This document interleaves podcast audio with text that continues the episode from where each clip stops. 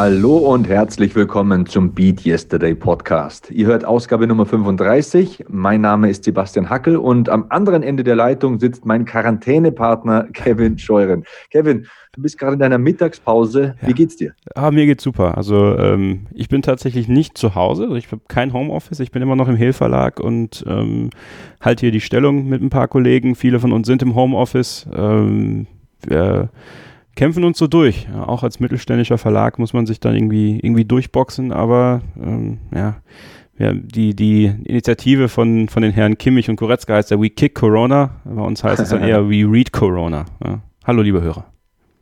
Ja, Corona hin oder her. Wir müssen es natürlich erwähnen, es prägt unsere Zeit. Ähm, aber wir produzieren natürlich auch im März einen Podcast für euch und heute sogar etwas länger damit ihr die Langeweile besser überbrücken könnt. Und unser Gast in der heutigen Ausgabe ist der Strength and Conditioning Coach Wolfgang Unsöld. Und passend zum heutigen Podcast möchte ich euch auch seinen Podcast wärmstens empfehlen, den Wolfgang Unsöld Podcast, vor allem wenn ihr Interesse am Krafttraining habt. Wolfgang ist äh, Trainer, er ist äh, Seminarleiter, er bildet Menschen aus, er ist Buchautor, er ist Podcaster, er ist ein großartiger Mensch. Ich bin froh, dass ich ihn vor zwei Wochen kennenlernen durfte. Und er betreut Privatkunden, aber auch Profisportler, also zum Beispiel Fußballspieler, Eishockeyspieler, Kickboxer, ähm, UFC-Fighter. Wie gesagt, er bildet Menschen aus auf seinem Fachgebiet Kraft- und Konditionstraining. Wir haben uns vor zwei Wochen getroffen in Stuttgart in seinem Studio, dem Your Personal Strength Institute, also YPSI kurz. Und das Gespräch hat mir sehr viel gegeben und ich habe da auch einen neuen Freund gewonnen. Kannst du vielleicht mir und äh, unseren Hörern da draußen, die mit diesem Begriff nichts anfangen können, mal Strength and Conditioning Coach erklären? Was ist Strength and Conditioning? Ähm, Wolfgang ist so das Klassische, was man sich darunter vorstellt, denn er sagt ja selbst, laut seiner Philosophie ist Maximalkraft die Mutter aller Qualitäten. So, also das ist schon mal das Strength Coach, also den äh, Kämpfer, den Fußballspieler, den Eishockeyspieler möglichst stark machen, auf eine maximale Belastung einstellen. Und das Conditioning ist dann natürlich auch ein Begriff, der sich ähm, auseinandersetzt. Das ist ja einerseits mal ähm, Kondition und Ausdauer. Und da gibt es einen Unterschied. Ausdauer ist ja, wenn zum Beispiel ein Marathonläufer stundenlang eine Belastung oder einen Belastungsbereich aufrechterhält. Aber Kondition ist, wenn man eine Fähigkeit oder eine Kraftqualität immer wieder wiederholen kann auf einem selben Leistungsniveau. Und äh, darum geht es bei Wolfgang. Die Sportler sollen möglichst maximal explodieren können, möglichst oft. Er will sie in einen möglichst guten Zustand äh, versetzen. Und äh, das hat er auf eindrucksvolle Art und Weise bei vielen geschafft. Über einige seiner Athleten haben wir auch im Detail gesprochen und er hat dann nochmal explizit erklärt, wie sie sich verbessert haben. Faszinierender Typ, sage ich dir. Dieses Thema Schlaf, ne? Ja. Ist ja auch ein wichtiges Thema heute bei euch im Gespräch gewesen. Ist mhm. tatsächlich auch eins, worüber ich mir in den letzten Wochen super viele Gedanken gemacht habe. Also ich habe ja schon mal erklärt, dass ich, ähm, weiß gar nicht, ob ich das hier im Podcast erwähnt habe, dass ich ja jetzt äh, vegetarisch lebe. Ja. Ähm, versuche vegetarisch zu leben. Tatsächlich ist es mir einmal nicht gelungen, als ich mit meinem Arbeitskollegen in Barcelona war. Da äh, hatte ich dann so viel Hunger, dass ich dann beim spanischen Schinken dann doch zugeschlagen habe. Du Schelm. Ja, aber ich, ich stehe dazu, ne? Also es ist ja kein Dogma. Es ist ein, ein, ein Wille, das zu tun. Und, und ja, manchmal passiert das halt, da muss man sich nicht für verurteilen. Aber ähm, dieses Thema Schlaf ist auch so ein, so ein Ding bei mir, dass ich tatsächlich mittlerweile versuche, einen regelmäßigen Schlafrhythmus tatsächlich zu bekommen. Und ich merke dann immer, wenn man dann samstags länger wach bleibt, dann ist man am Sonntag irgendwie fertig und an den anderen Tagen, gerade in der Arbeitswoche, klappt das eigentlich ganz gut. Ähm, nun gibt es ja, und das werdet ihr auch besprechen, es gibt ja dieses, dieses Thema ohne Wecker aufwachen. Witzigerweise habe ich darüber jetzt auch, ich glaube gestern oder so war das, in der ARD. Jetzt gerade ist ja, ist ja ganz viel Wissensprogramm im, im Fernsehen, was mir sehr gut gefällt. Also gerade auf den öffentlich-rechtlichen Sendern äh, wird da sehr viel mit Wissen auch gemacht. Und da ging es dann um diese innere Uhr und das ist, dass man effektiver arbeitet und besser arbeitet, wenn man diese innere Uhr hat. Ähm, wie hast du das eigentlich? Also hast du, und du hast ja auch Kinder, hast du einen regelmäßigen Schlafrhythmus und merkst du das, wenn du zum Beispiel ohne Wecker wach wirst? Nehmen wir jetzt mal an, du hast den Wecker auf, was weiß ich, 10 nach 6 gestellt. Ähm, und du wirst um 5 Uhr wach und bist eigentlich wach. Was machst du dann? Stehst du dann auf und sagst, ja komm, äh, dann, dann, dann stehe ich halt auf und mach das? bleibst du liegen bis 10 nach 6, weil du denkst, oh, ist eigentlich noch schön hier ein bisschen rumzuliegen. Also ähm, hast du das manchmal, weil ich merke das mittlerweile auch. Mein Körper will immer früher wach werden. Ich sage dann aber, oh nee, ich würde gerne noch ein bisschen weiter schlafen. Und wenn ich dann weiter schlafe, dann geht es mir nicht so gut. Also da scheint schon was dran zu sein. Es kommt tatsächlich darauf an, ähm, ja, es ist richtig, diese ähm, Schlafgewohnheiten, das betont Wolfgang auch in seinen Büchern immer und immer wieder, sind ähm, extremst wichtig. Also ähm, er ist ja ein Verfechter davon, so zwischen 10 und 11 irgendwann ins Bett zu gehen und irgendwann zwischen 6 und 8 aufzuwachen. Das versuche ich auch. Ähm, allerdings ist es bei mir ja so, dass ich oft nachts arbeite, also Sendungen kommentiere. Zum Beispiel UFC und Bellator sind ja immer live auf der Zone und das ist dann um 3 Uhr morgens oder so. Das haut mir dann auch mal wieder einen Strich in die Rechnung rein. Aber ja, in der Regel versuche ich das so zu machen. Dann hast du diesen Punkt angesprochen, Kinder. Also diese Nacht war es zum Beispiel so, dass die Kleine einen Albtraum hatte, dann wird man auch mal rausgerissen aus der Tiefschlafphase. Das merkst du dann tatsächlich auch, wenn du ungewollt wach wirst in der Nacht und das Kind vielleicht auch nicht gleich wie ein Roboter einschlafen will, sondern erstmal beruhigt werden will, ein bisschen in deinem Arm schlafen will, sondern eine Stunde später liegt es dann quer im Bett und du hast die Füße im Gesicht. Aber im Regelfall versuche ich zu einem Zeitpunkt so um 11 Uhr, so um 23 Uhr ins Bett zu gehen und dann, je nachdem, was ich vorhabe, zwischen sechs und acht aufzuwachen. Wenn es früher sein muss, dann muss auch mal der Wecker herhalten. Aber mittlerweile funktioniert es auch bei mir sehr gut. Und ja, ich habe auch diese Tage, wo es 5.20 Uhr ist und ich bin hellwach. Und ja, auch mir geht so, wenn ich dann weiter schlafe, bin ich erstmal träge, wenn ich aufwache. Ich glaube, dieses Signal vom Körper, das muss man auch ein bisschen lernen zu deuten und mit dem muss man auch lernen zu arbeiten. Wenn der Körper sagt, hey, jetzt bist du wach, natürlich nicht um drei oder so, weil dann wird der Tag zu lang, aber wenn du um 5.30 Uhr dein Körper sagt, hey, ich bin jetzt wach, lass uns was machen, hey, zieh dir Laufschuhe an, geh ein bisschen laufen, mach ein lockeres Krafttraining, mach Yoga, ähm, koch dir vor für den Tag, wenn du keinen Bock hast auf Sport, dann äh, präpariere deine Mahlzeiten und schau vielleicht nicht die ganze Zeit diese negativen Schlagzeilen, die momentan so ein bisschen durch die Medien kursieren, denn äh, auch dazu gleich noch ein Punkt. Aber ja, ähm, im Großen und Ganzen, so sieht das bei mir aus. Ich finde das total spannend, weil ich glaube, der Schlaf macht viel mehr aus, als es viele Leute, glaube ich, wahrhaben wollen. Und ähm, viele Leute achten, glaube ich, auch zu wenig darauf, einen regelmäßigen Schlafrhythmus sich anzueignen. Und man hat das ja auch immer, wenn man dann mal Urlaub hat länger und dann äh, hat man ja eh keinen so richtigen Schlafrhythmus mehr, obwohl man ja immer weiß, so der Körper wird schon wach. Also meine Mutter zum Beispiel, die wird jetzt, glaube ich, seit Jahren um 5.15 Uhr automatisch wach.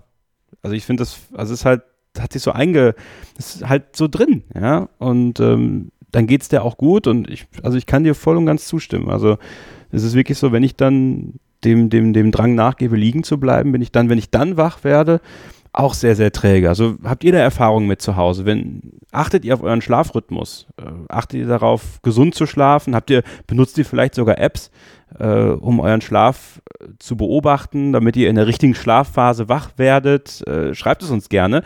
Äh, bei Twitter at Sebastian Hackel oder at Kevin-Scheuren, denn ich bin wieder da. Ich bin wieder bei Twitter und ähm, jetzt mit einem erwachsenen Handle.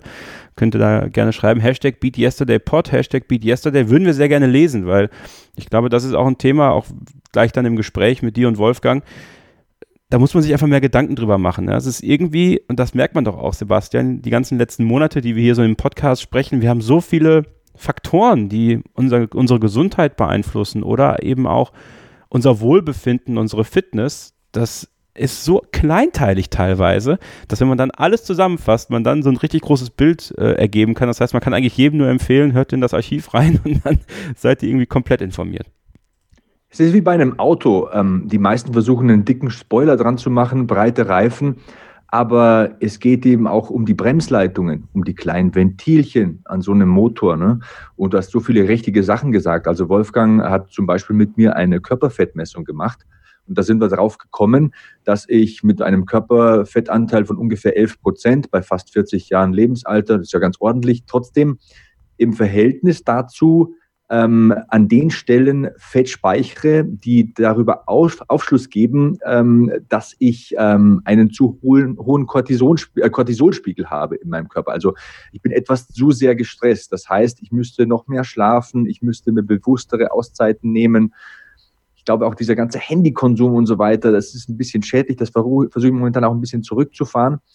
Ähm, und zum Thema Schlaf ist ja auch noch eine ganz interessante Komponente. Wolfgang ist ein Verfechter davon, Elektrogeräte total zu eliminieren aus dem Schlafbereich. Das heißt, keinen Fernseher, keinen elektrischen Wecker, kein Handy ähm, auf ähm, dem Nachttisch äh, zu haben und so weiter und so fort. Also da könnte man wirklich ins Detail gehen in die ganz kleinen Mechanismen und das vollkommen recht. Ähm, je weiter wir hier im Podcast kommen, desto weiter zerlegen wir auch ähm, dieses ganze Thema Training, Ernährung, Regeneration. Ich war ja am Anfang des Podcasts vor knapp drei Jahren so auf dem Niveau so, Profisport ist vorbei, jetzt esse ich, was mir Spaß macht und ich mache ein bisschen Sport und mittlerweile bin ich wieder voll äh, da drin zu entdecken, wer ich eigentlich bin. So tick ich nicht. Ich bin jemand, ich will das äh, gut machen, nicht perfekt, denn äh, Perfektion ist äh, auch ein bisschen lähmend immer wieder, aber ich will mich gut ernähren und mittlerweile nehme ich wieder meine Supplements, also Zink, Vitamin B12, Magnesium, ich habe mein Eiweißpulver daheim, meine Aminosäuren und so weiter und so fort.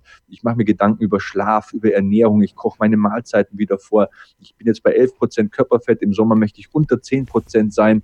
Und äh, mit Wolfgang habe ich den ganzen Tag verbracht und da auch ganz spannende äh, Dinge entdeckt. Und wir haben natürlich auch über dieses Zeitgeschehen gesprochen. Ich meine, dieses Thema Coronavirus ist ja momentan das beherrschende Thema schlechthin und es ist überall in den Medien weltweit und es wird überall darüber berichtet und diskutiert und die sozialen Medien sind voller Postings und Beiträge.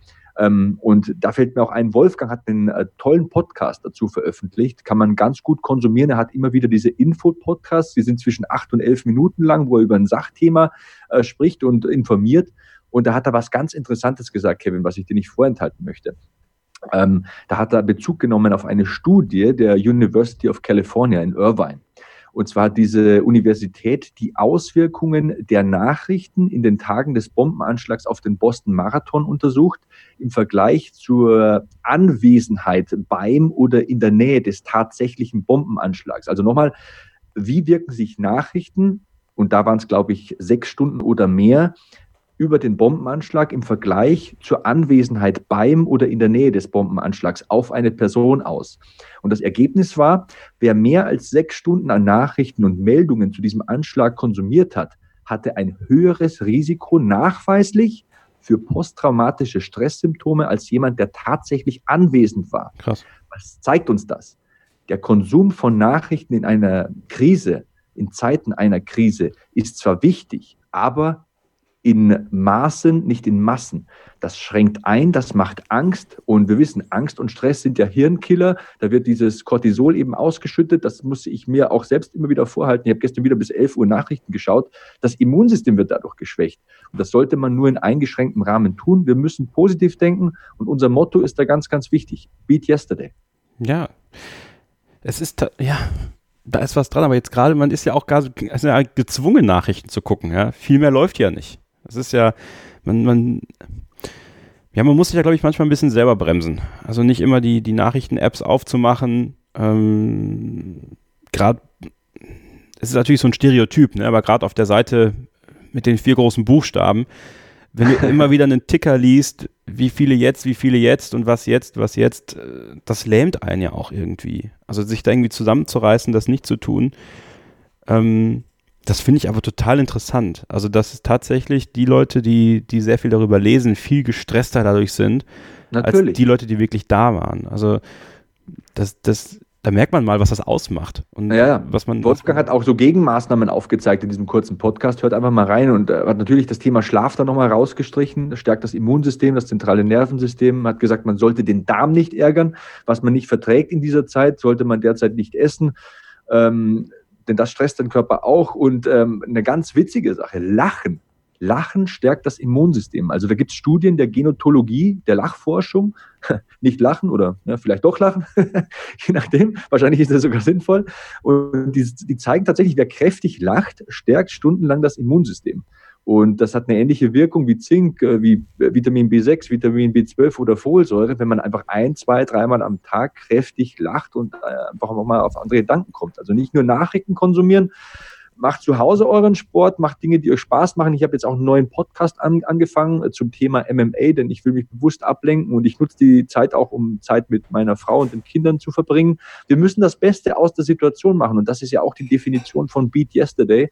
Wir müssen mit der Situation umgehen lernen und dann nach vorne blicken. Da ist nicht alles schlecht, da ist viel Gutes bei. Ja, absolut richtig. Ähm, hast du schon mal Lach-Yoga gemacht?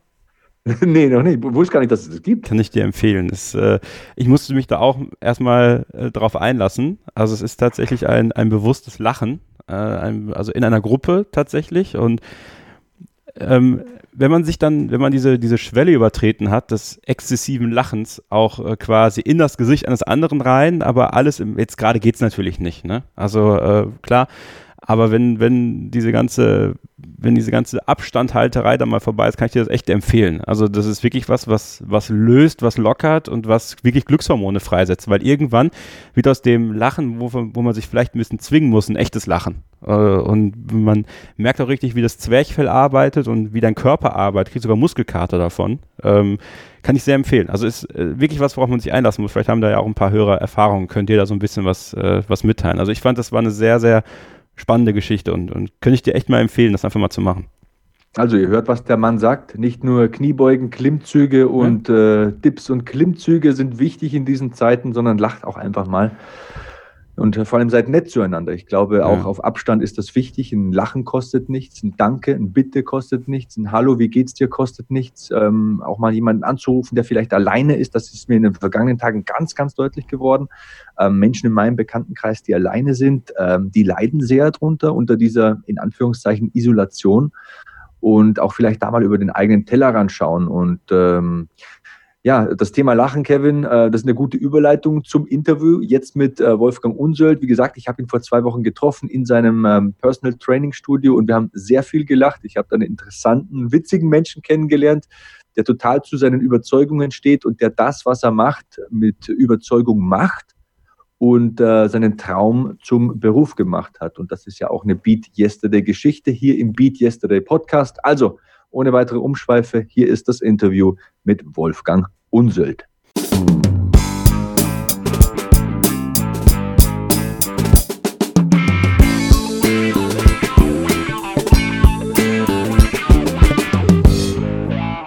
Okay, weiter geht's im Beat Yesterday Podcast. Ich bin heute ins wunderschöne Stuttgart gereist mit dem Zug und sitze hier im Your Personal Strength Institute von Wolfgang Unsöld. Da steht es auch an der Wand nochmal. Wolfgang, hallo, schön, dass du dabei bist. Sebastian, vielen Dank für die Einladung. Ja, danke, dass du äh, dich da zur Verfügung stellst. Weißt ja einiges, bist ja so eine Enzyklopädie ähm, wenn es um Strength und Conditioning geht sozusagen. Aber du bist ja noch viel mehr. Du hast einen eigenen Podcast, du hast schon Bücher geschrieben, du ähm, leitest selbst Seminare, du coachst Leute. Habe ich irgendwas vergessen? Das war's. Die, die Kernmission so gut zusammengefasst. Ja. Beratung von Kunden. Wir haben hier ein Personal Training Studio, dann Trainerausbildung und Seminare. Ein paar Bücher habe ich geschrieben und Trainerausbildung biete ich an. Ja, ja. Wir haben heute ja, einen ganzen Tag miteinander verbracht, ähm, haben auch eine Episode deines Podcasts aufgenommen, der Wolfgang Unsöld Podcast, kann ich jedem nur ans Herz legen. Ähm, haben uns viel über Kampfsport unterhalten, das ist so ein gemeinsames Hobby von uns. Du schaust ja immer auch die Sendungen, haben eine Körperfettmessung gemacht, interessant. Ich bin froh, dass ich da gut abgeschnitten habe, haben zusammen trainiert und jetzt nehmen wir eben noch unseren Beat Yesterday Podcast auf und da habe ich mir gedacht, das passt ja irgendwie. Beide haben wir dieses Kampfsport-affine Denken. Du weißt viel über Training Training, ähm, Regeneration, Ernährung. Sprechen wir doch über Training, Regeneration, Ernährung bezüglich Kampfsport, weil es mich auch selbst interessiert. Ich mache jetzt wieder mehr Jiu-Jitsu, habe das Krafttraining ein bisschen zurückgefahren und habe mich auch ein bisschen damit beschäftigt, ja, wie ernähre ich mich denn am besten, um meinen Sport zu optimieren? Klar, als Familienvater schaffe ich es meistens nur zweimal in der Woche Jiu-Jitsu zu machen, aber ich will auch Wettkämpfe machen und das Ganze ein bisschen optimieren. Deswegen fangen wir doch mal so bei Adam und Eva ein bisschen an. Du trainierst ja auch viel mit professionellen Kampfsportlern. Also Peter Sobotta ist einer deiner Schützlinge, ist ein, ein sehr guter UFC-Kämpfer. Du hast Kickboxer dabei in deiner Kundenschaft. Wie trainierst du denn mit denen Kraft und Ausdauer? Denn du sagst ja immer, so die Mutter aller Qualitäten ist die Maximalkraft. Lässt sich das so auch auf Kampfsportler anwenden? Definitiv. Genau genommen ist es so, dass äh, Maximalkraft die Mutter jeder Form von körperlichen Fähigkeit ist. Egal, was ich körperlich umsetzen möchte, ich brauche ein gewisses Maß an Maximalkraft, um das umsetzen zu können.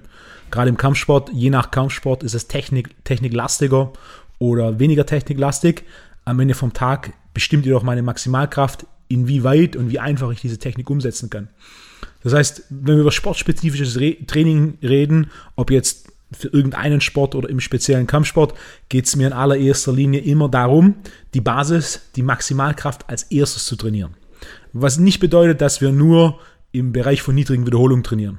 Die meisten, die sich mehr mit Training auseinandergesetzt haben und mal so ein klassisches Buch über Krafttraining, insbesondere so ein, so ein Universitätsbuch über Krafttraining gelesen haben, die werden kennen, dass Maximalkrafttraining ist Training im Bereich von ein bis fünf Wiederholungen. Das ist auf dem Papier richtig. In der Realität ist jedoch so, Maximalkrafttraining ist Training, das die Maximalkraft steigert.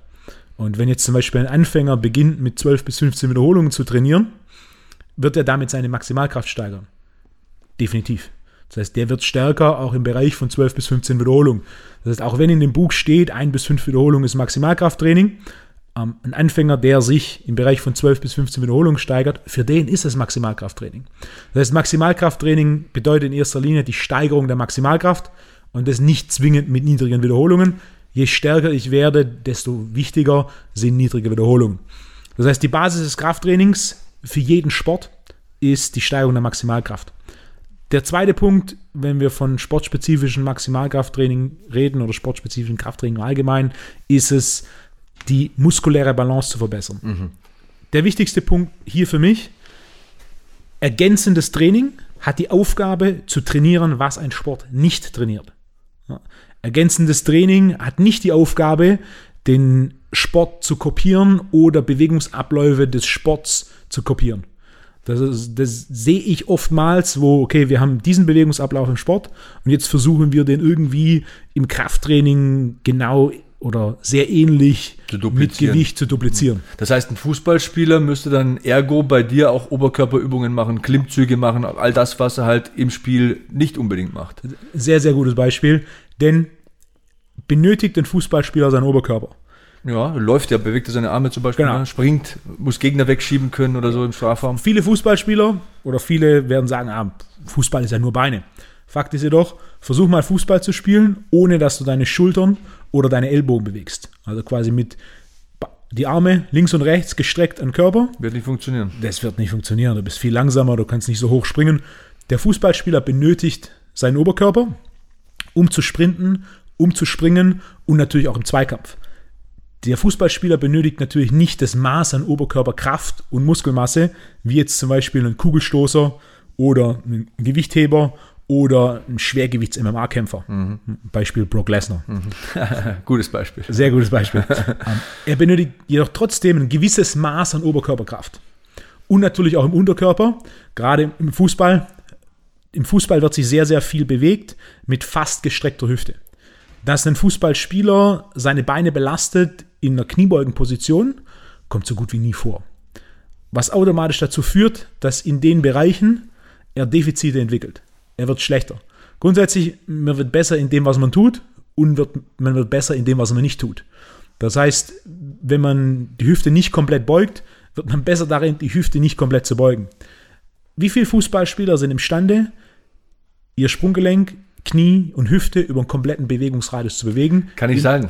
Ich habe nämlich zweimal die Reha gemacht äh, für meine Kreuzbandrisse und äh, war da beim Dr. Rembeck in München und da haben die Spieler von 1860 München und von der SPVGG Unterhaching trainiert. Und ich bin nicht unbedingt der beweglichste, aber ich war der beweglichste unter den Fußballspielern oder, äh, oder unter den Kunden eben da vor Ort. Also äh, war Wahnsinn. Also die meisten mussten tatsächlich eine richtige Kniebeuge lernen, wo ich mir dachte, ey, das ist ein durchschnittlicher Zweitligaspieler, teilweise sehr gute Spieler, die völlig äh, Einschränkungen äh, vorgewiesen haben in puncto Beweglichkeit. Ja, und das ist in der Bundesliga genauso und das ist in der Nationalmannschaft genauso. Mhm. Im Fußball wird sehr, sehr viel spezifisch trainiert gerade aus körperlicher Sicht wird oftmals ein bisschen der Fußball nicht sonderlich positiv gesehen. Ich selber verwende den Fußball sehr, sehr gern als Negativbeispiel für körperliche Entwicklung. Was man dem Fußball jedoch zugutekommen lassen muss, ist, Fußball ist ein technisch hochanspruchsvoller Sport, mhm. der technisch ein sehr, sehr hohes Maß an Entwicklung benötigt. In wie vielen Sportarten kannst du in relativ kurzer Zeit auf 90 Prozent des Top-Niveaus der Welt kommen? In relativ vielen. Ich habe vor Jahren mal mit einem Bobfahrer gearbeitet, der ist in einem Jahr Weltmeister geworden und in zwei Jahren Vize-Olympiasieger geworden. Ja, muss halt lernen, möglichst schnell anzuschieben. Genau. Ne? Bobfahren ist technisch relativ simpel. Es ist Bob anschieben, reinspringen, fertig. Im Vergleich dazu Fußball, innerhalb von zehn Jahren auf hohem Niveau zu spielen, das gibt's nicht. Hm, unmöglich. Es gibt nicht den 15-Jährigen, der in der Bundesliga spielt. Du brauchst plus minus 15 Jahre Ausbildung mit sehr hohem Investment an Zeit und natürlich auch einem hohen Maß an Aussortierung von Talent, um Fußball auf hohem Niveau zu spielen, denn die technische Entwicklung ist so komplex. Das heißt, Fußball ist ein Sport, der technisch sehr, sehr komplex ist und dementsprechend viel, viel Aufmerksamkeit zur technischen Entwicklung benötigt, was gleichzeitig leider einer der Gründe ist, warum der Fußballer körperlich so unterentwickelt ist. Und da gibt es Beispiele, wenn du, du hast gerade die Zweitligaspieler genannt, die, deren Mobilität eine Katastrophe ist, weil sie nicht in die Kniebeuge runterkommen, aber auch da, ich habe schon A-Jugend ähm, Fußball-Bundesligaspieler gesehen, der konnte keinen einzigen Klimmzug. Unglaublich. Ja, Im Schnitt, die, die Erstligaspieler und, und Profis, die ich sehe, die können im Schnitt drei Klimmzüge mit Körpergewicht. Ne, das Auch sind, nicht das viel. Sind, das sind definitiv. Das sind Hochleistungssportler und es ist nicht mal so, dass sie aus dem Sport kommen, wo sie 130 Kilo wiegen, sondern die meisten wiegen irgendwo plus minus 75, 80 Kilo. Ja, mit 14 gewogen. Ja. so. Und, und, und, und da hängt auch irgendwo die körperliche Entwicklung, weil zu wenig in dem Bereich gemacht wird Ja. Weil man zu sehr auf die technische Entwicklung achtet. Das heißt, mein, mein zweiter Punkt zum Thema Krafttraining ist, wir müssen entwickeln, was der Sport nicht entwickelt, um so ein gewisses Maß an muskulärer Balance herzustellen, um vor allem in allererster Linie Verletzungsanfälligkeit zu reduzieren. Und gerade Fußball ist auch wieder hier so ein Beispiel. Wir haben im Fußball Verletzungsstatistiken. Fußball ist kein körperlicher Sport. Also jeder, der schon mal ein Rugby-Spiel gesehen hat, Oh ja. jeder, der schon mal ein American Football-Spiel gesehen hat, jeder, der schon mal einen MMA-Kampf geschaut hat oder jeder, der schon mal ein Handballspiel gesehen hat. Das sind Sportarten mit einem hohen Maß an körperlicher Auseinandersetzung. Rumpels. Gerade im Handballspiel ist so ein Klassiker, wenn du das erste Mal siehst, wenn du einen Fußballschiedsrichter in ein Handballspiel stecken würdest und der entsprechend rote Karten verteilen Wäre würde. keiner mehr auf dem Platz. Ja, da werden nach fünf Minuten Spielzeit werden da zwei Torwart auf dem Platz und dann Schmeißen sie den Ball zu. ja, genau, der Rest, der Rest wäre weg. Ähm, Fußball ist, ist körperlich, ist kein Sport, der dieses extrem hohe Maß an Verletzungen, wo es Sinn macht, dass so viele Spieler sich so extrem verletzen. Der das eigentlich provoziert, Genau. dass das Die passiert. körperliche Auseinandersetzung ist nicht so hoch, als es gerechtfertigt wäre, dass so viel Verletzungen kommen. Und wir haben da Statistiken, 1,3 Bundesligaspieler spielen pro Team, spielen pro Saison kein einziges Spiel aufgrund von Verletzungen. Im Schnitt sind es sieben Spieltage, wenn man das umrechnet auf eine Arbeitswoche, sind es zehn Wochen, die ein Spieler nicht spielen kann aufgrund von Verletzung. Wahnsinn. Ähm, Und das natürlich auch nur auf hohem Niveau. Wir reden ja nicht davon, wie viele Spieler zwischen 15 und 20 aussortiert werden aufgrund von Verletzungen. Wir haben, wir haben ein sehr, sehr hohes Verletzungsrisiko. Und einer der Hauptgründe dafür ist, weil der Fußballspieler körperlich nicht darauf vorbereitet ist, die Belastungen des Fußballs körperlich auszuhalten. Und da kommt Krafttraining definitiv ins Spiel. Denn grundsätzlich, wenn wir Sportverletzungen anschauen, ein Gewebe, ob jetzt Muskulatur, Sehne, Band und dergleichen, verletzt sich immer dann, wenn dem Gewebe Kräfte ausgesetzt werden, dass das Gewebe nicht absorbieren kann. Das ist so ein Beispiel, ich nehme ein Toilettenpapier, nehme es in beide Hände, ziehe leicht daran, passiert nichts, ziehe stark darin, es reißt. Genau das gleiche passiert mit jeder Form des Gewebes, ob jetzt Muskel, Band, Sehne, Faszie oder dergleichen. Ja, wenn wir Kräfte auf das Gewebe packen, dass das Gewebe nicht absorbieren kann, reißt's. Das heißt, wenn du mit deinem Stollen im Rasen stecken bleibst und du dich einmal um 180 Grad drehst, dann ist das Kreuzband durch. Das ist recht simpel. Oder wenn jemand von der Seite in dich reinrutscht und dein Knie sich nach innen bewegt, dann ist mit hoher Wahrscheinlichkeit der Menis- Meniskus beschädigt und vielleicht sogar das Kreuzband durch. Und, und, und so weiter. Krafttraining hat den Vorteil, wir können Muskulatur stärken, sodass Muskulatur mehr Kräfte absorbieren kann.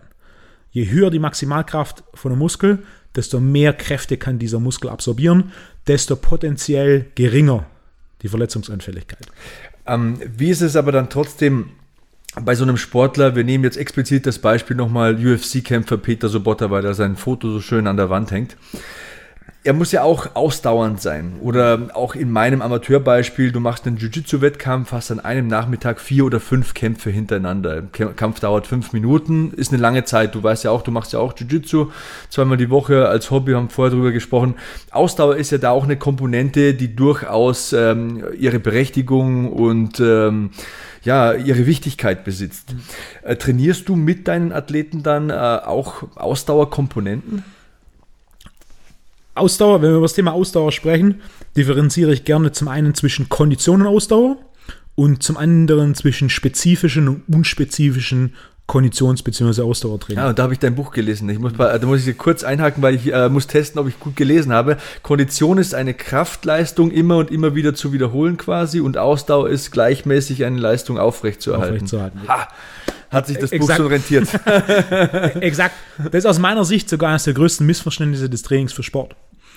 Klassische Ausdauer, einen Marathon zu laufen. mhm. Immer gleich drei Stunden, vier Genau. Stunden dahin laufen. Im Idealfall ist es so, du läufst 20 Kilometer die Stunde und hältst das für zwei Stunden aufrecht, dann läufst du im Weltrekordbereich. Wäre nicht schlecht. So, so, so simpel ist es am Ende vom Tag. Ja?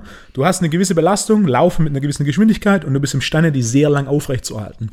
Oder Beispiel Rudersport ist ein Beispiel oder Eisschnelllauf, mit denen ich viel gearbeitet habe in den längeren Distanzen, 1500 Meter, 3000 Meter. Ähm, Im Gegensatz dazu Kondition, gerade Teamsportarten und auch Kampfsportarten sind zyklisch. Es ist ein Wechsel zwischen B- und Entlastung. Bei einem Teamsport können diese Zyklen relativ lang sein. Also wenn wir uns mal so Fußballstatistiken anschauen, das ist eine Belastung alle vier Minuten im statistischen Schnitt. Kommt natürlich dann auf die Position an. Stürmer, Innenverteidiger weniger als defensiver Mittelfeldspieler oder ein Flügelspieler. Und natürlich auch auf das Spiel. Wenn jetzt äh, der FC Bayern im Pokal gegen den Viertligisten spielt, dann wird wahrscheinlich die Innenverteidigung des FC Bayern sich deutlich weniger in dem Spiel bewegen, als wenn es jetzt ein Champions League-Spiel ist oder dergleichen. Aber im Schnitt ist es eine Belastung alle vier Minuten. Wenn wir jetzt einen MMA-Kampf nehmen, da ist die Belastungsdichte natürlich deutlich höher. Warum? Weil da sind keine zehn anderen, die mitspielen in deinem Team, sondern es bist du plus der Gegner. Und je nachdem, was für ein Typ und für ein Gameplan der Gegner ist bzw. hat und was für ein Typ du bist und welchen Gameplan du hast, kann sein, dass da eine sehr, sehr hohe Dichte ist. In jedem Fall wird es jedoch so sein, dass es alle paar Sekunden eine Aktion geben wird. Das heißt, dein Ziel ist es nicht, eine körperliche Leistung zu erbringen und die konstant aufrecht zu halten, sondern dein Ziel ist es, konstant körperliche Leistungen zu wiederholen. Quasi Angriff für Angriff für Angriff im Wechsel mit Verteidigung. Die Struktur ist kommt anders, komplett anders. Das eine ist an- andauernd, das andere ist zyklisch. So muss auch das unterschiedlich trainiert werden. Und der zweite Punkt ist, wir müssen über sportspezifisches und unspezifisches Training sprechen. Der Übertrag vom einen Sport auf den anderen ist um ein Vielfaches kleiner, als die meisten vermuten-. Eines meiner Lieblingsbeispiele dazu ist Lance Armstrong, der zweifelsohne der erfolgreichste Radfahrer aller Zeiten ist. Müssen wir nicht diskutieren. Ja. Er ist einen Marathon gelaufen in 2 Stunden 53. Das mag sich gut anhören, ist aber genau genommen eine grottenschlechte Zeit. Weil, wenn man denkt, das ist ein Weltklasse-Radfahrer Genau. auf der einen Seite, ne? Und äh, Auf hohem Niveau, 2,53 bringt ihn nicht in die Top 10.000 der Marathonläufer eines Jahres. faszinierend. Ja, es, ist, es ist auf Hobbyniveau natürlich. Wir haben eine durchschnittliche Marathon-Finisher-Zeit von irgendwo 4 Stunden 40. Mann und Frau im Schnitt. Aber natürlich 2 Stunden 53 ist deutlich besser als der Durchschnitt. Aber wenn wir uns das Ranking anschauen auf hohem Niveau, 2,53 ist nicht die Top 10.000 eines Jahres.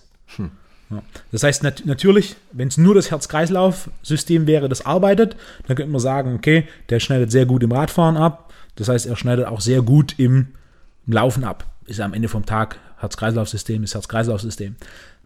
Ist schon richtig, aber diese neuromuskuläre Komponente, der Bewegungsablauf, die Unterschiede zwischen ich renne 42 Kilometer oder fahre zwei Wochen am Stück Fahrrad jeden Tag oder mache einen Triathlon, wo ich ein bisschen Fahrrad fahre, ein bisschen Lauf, ein bisschen Schwimm oder ich ringe mit jemandem ein paar Minuten, ich mache Judo für vier Minuten oder ich mache dreimal fünf Minuten MMA. Diese Unterschiede sind riesig. Der Übertrag ist da, aber der Übertrag ist bei weitem nicht so hoch, wie die meisten vermuten. Das heißt, wenn wir Kondition oder Ausdauer trainieren, müssen wir dies in allererster Linie spezifisch trainieren. Das heißt, für Kampfsport heißt, ich muss Sparring machen. Es gibt kein spezifischeres Konditionstraining als Sparring. Für einen Marathonläufer heißt es, ich brauche Kilometer in den Beinen. Für einen Radfahrer bedeutet es, ich muss, Strampel, Kilometer auf, ich muss Kilometer auf dem Rad machen. Ja. Nichts ist so spezifisch für meinen Sport wie mein Sport.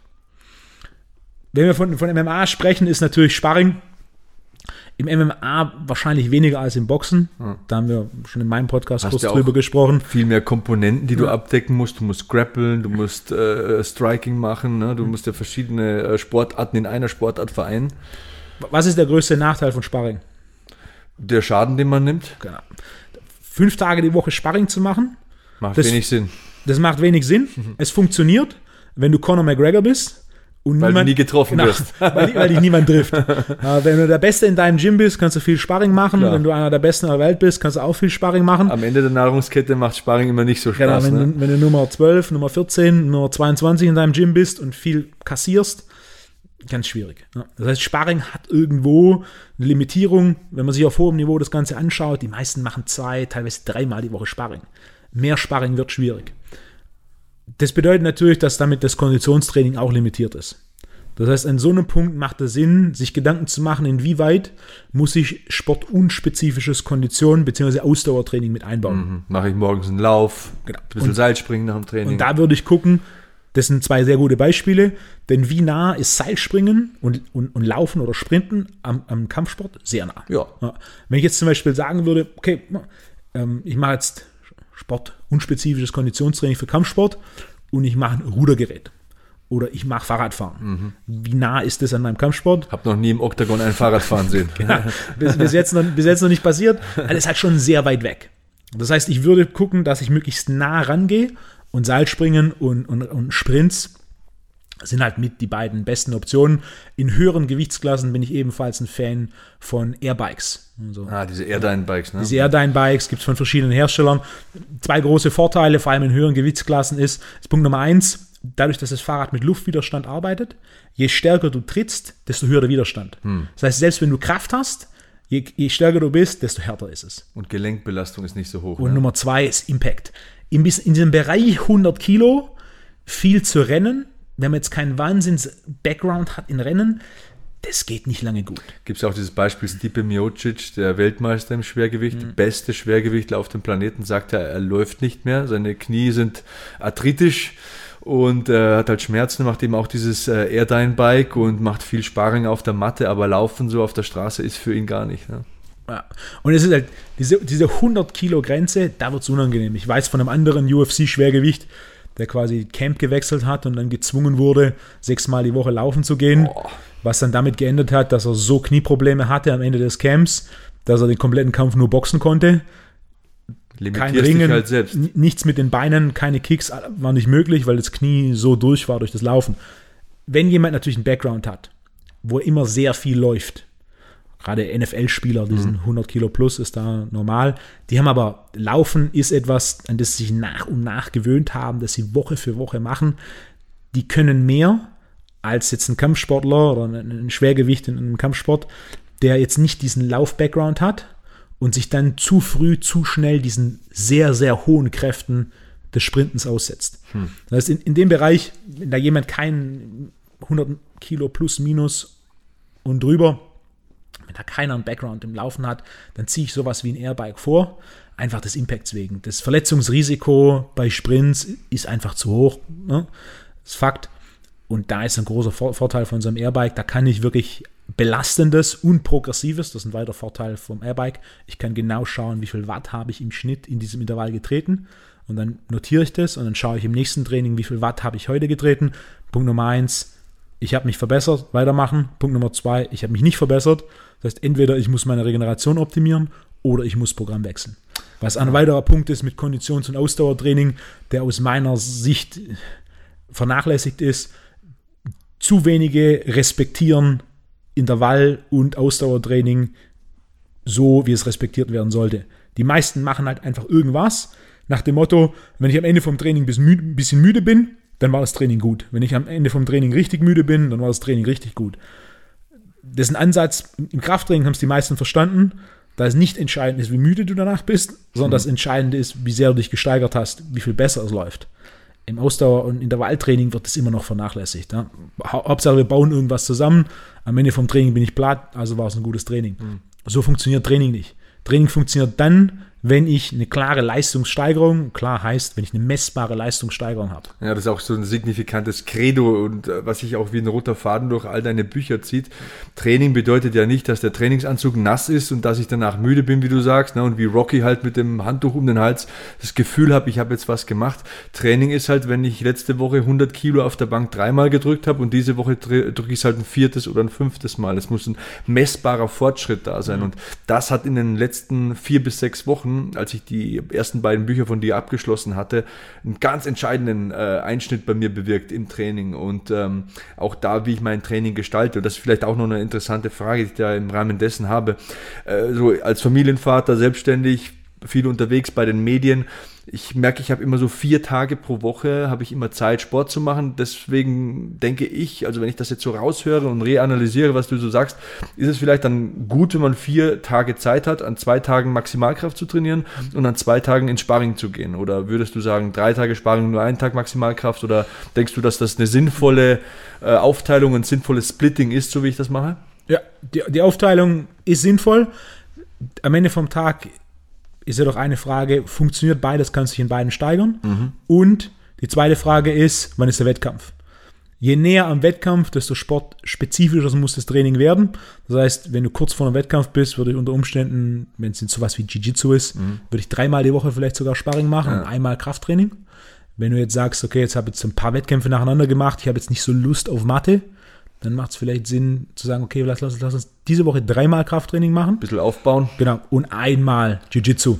So würde ich es ein bisschen variieren, aber wenn du vier Tage die Woche Zeit hast für Training, zwei Tage die Woche Krafttraining, zwei Tage die Woche Jiu-Jitsu, einmal um die, die, körperliche Grundlage aufzubauen und das zweite Mal Jiu-Jitsu, um, um die technische Grundlage mhm. und Feinheiten zu entwickeln. Das ist genauso, wie ich es aufteilen würde. Das ist im Endeffekt genauso, wie auch ich aktuell trainiere. Mhm. Ich mache selber zwei Tage die Woche Krafttraining und zwei Tage die Woche Jiu-Jitsu. Wie weit bist du weg von deinen, äh, du hast ja früher ausschließlich Krafttraining gemacht mhm. und auch wirklich schwer trainiert. Wie weit bist du weg von deinen damaligen Maximalleistungen und was waren deine damaligen ja. Maximalleistungen? Bin weit weg von meinen Maximalleistungen. am, am Ende vom Tag, der Fokus bestimmt die Höhe des Ziels. Also ich hatte 180 Bankdrücken mit schulterbreitem Griff, 280 Kreuzheben. Das sind Leistungen, als natürlich der volle Fokus war auf, okay, Bankdrücken steigern, was der volle Fokus war, okay, Kreuzheben machen, Kniebeuge 180 für 2, Frontkniebeuge 150. Mhm. Damals war der große Fokus auf Krafttraining mit im Schnitt 4, 5 Einheiten die Woche. Mhm. Aktuell ist der Fokus auf Jiu-Jitsu mit Krafttraining ergänzend. Mhm. Gerade im Oberkörper, das Training, das Krafttraining war immer mit relativ wenig Volumen, hoher Intensität, hohen Gewichten, wenig Wiederholungen. Äh, jetzt, das war einer der größten Unterschiede, als ich Jiu-Jitsu angefangen habe. Durch Jiu-Jitsu, durch das ganze Greifen im Oberkörper, wird natürlich der Oberkörper müde, was automatisch das Maximalkraftniveau senkt und was auch die Regeneration vom Krafttraining senkt. Das heißt, am Ende vom Tag, meine Kraftleistungen sind immer noch gut. Ich steigere mich auch weiterhin im Training, jedoch bei weitem nicht so hoch wie damals, als der volle Fokus auf Krafttraining war. Hm, nachvollziehbar. Bei mir war es auch so, ich habe früher 100 Kilo für Wiederholungen gedrückt auf der Bank, also 10, 12 Wiederholungen, kein Problem. Dann macht man ja Kampfsport, nimmt auch ein bisschen ab. Ne? Du, du verausgabst dich mehr, du schwitzt mehr, du verbrennst mehr Kalorien als durch das Krafttraining und verändert sich auch der Körpertyp und so weiter. Was mir aber auch aufgefallen ist zum Beispiel ähm, durch ähm, die Tatsache, dass ich wieder ins äh, Kampfsporttraining eingestiegen bin, dass sich mein Schlafverhalten geändert hat. Ähm, und das ist ja auch ein großes Thema bei deinen Büchern, Regeneration. Denn nur wer ausreichend schläft, wer das Nervensystem wieder auflädt, wer den Körper Ruhephasen gönnt, kann sich auch wieder steigern, kann gut trainieren laut deiner Definition. Äh, was ich gemerkt habe, wenn ich abends ins Kampfsporttraining gehe, komme ich nicht runter. Sagen wir so, es ist jetzt eine Einheit um 20 Uhr und um 22 Uhr ist die vorbei. Ich bin um halb zwölf immer noch voll da. Mein Gehirn funktioniert noch voll, der Körper ist noch so richtig heiß. Wir hatten den Dr. Frohböse mal als Gast im Podcast, der hat dann gemeint, ja, danach kalt duschen oder auslaufen und so weiter. Aber die Zeit hat man halt, halt auch nicht immer, dann hat man noch nichts gegessen, dann will man nach Hause, man muss morgens früh raus. Hast du da irgendwelche Tipps? Ich meine, Schlaf ist ein ganz großes Thema bei deinen Büchern. Hast du irgendwelche Tipps, wie man spät abends vom Sport schnell runterkommt, runterkühlt, in eine Phase kommt, wo man sagt, so, jetzt kann ich einschlafen und habe genügend Energie für den nächsten Tag? Spätes Einschlafen ist eine der größten Hürden des Amateursports. Gerade wenn Trainingseinheiten 18 bis 20 Uhr ist schon schwierig. 20 bis 22 Uhr ist Worst Case. Gibt viele Sportarten, mit denen ich auch schon gearbeitet habe, wo es nicht anders geht. Rugby, Lacrosse, ja, Jiu-Jitsu. Es geht nicht anders. Das Ziel muss sein, wenn wir Sport und den Hormonhaushalt betrachten, ist neben dem Testosteron, das mittlerweile jeder kennt und das vor allem für Regeneration zuständig ist, vor allem das Hormon Cortisol entscheidend. Cortisol Stresshormon, ne? ist Stresshormon. Cortisol hat oftmals ein bisschen negativen Touch, zu Unrecht. Cortisol ist genau genommen das Hormon der Energie. Cortisol ist das, was dafür sorgt, dass Energiesubstrate mobilisiert werden und wir ein hohes Maß an Energie haben. Einen hohen Cortisolspiegel, du gehst ins Training und du hast einen hohen Cortisolspiegel, du bist wach, du bist sharp, deine Reaktionsfähigkeit ist hoch, deine Energie ist da. Wenn du einen niedrigen Cortisolspiegel hast, im Gegensatz dazu, du kommst ins Training, du bist leicht müde, du gehst, ne? Hat, kennt jeder. Du Ja. kommst ins Training und ist so, boah, jetzt Training. Oh ja, muss, muss jetzt eigentlich nicht sein. Im Gegensatz dazu, hohes Cortisolspiegel, du kommst ins Training und kannst gar nicht erwarten, dass es anfängt. Du brauchst diesen hohen Cortisolspiegel während dem Training, denn der hohe Cortisolspiegel sorgt nicht nur dafür, dass du Energie hast, er ist auch maßgeblich beteiligt am Lerneffekt. Gerade im Jiu-Jitsu, was ein sehr technischer Sport ist, ein Großteil des Trainings ist es, Bewegungsabläufe zu lernen. Und es ist Fakt, je höher dein Cortisolspiegel ist, ja, auf nat je höher dein natürlicher Cortisolspiegel ist, desto einfacher und schneller lernt man. Ah, interessant. Das heißt, ich will einen hohen Cortisolspiegel während dem Training In den zwei Stunden. in den zwei Stunden. Dann will ich jedoch den Cortisolspiegel so schnell wie möglich senken. Cortisol hat eine natürliche Halbwertszeit von zwei Stunden. Das heißt, nach zwei Stunden ist noch die Hälfte meines Cortisols da, das ich produziert habe.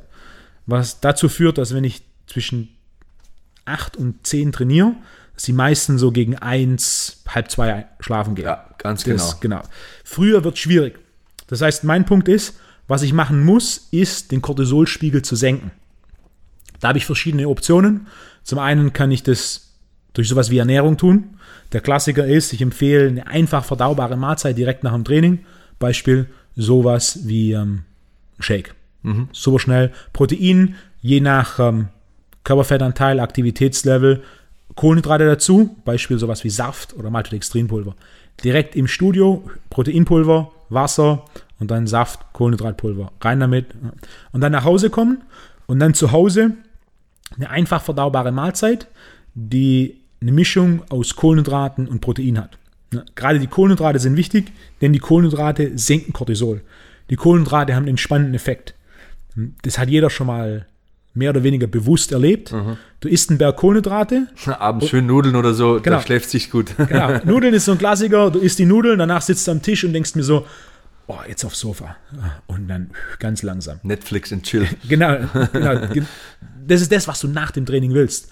Das heißt, gerade abends, ich bin Fan von Porridge, Oatmeal. Ja, schön Haferflocken, kochendes Wasser, paar Rosinen rein, bisschen Zimt drauf, bisschen Stevia und dergleichen, bisschen Apfelmus drüber. Ähm, und dann der eine macht gern ein bisschen Eiklar in sein Oatmeal rein, das wird so ein bisschen so cremiger. Oder von mir aus auch noch einen Löffel Proteinpulver, dass es einfach geht. Ähm, und das dann löffeln. Oder Milchreis. Milchreis funktioniert ausgezeichnet. auch schön warm in meinem Bauch, Genau, dann wird man richtig schön müde, wenn ich es nur höre.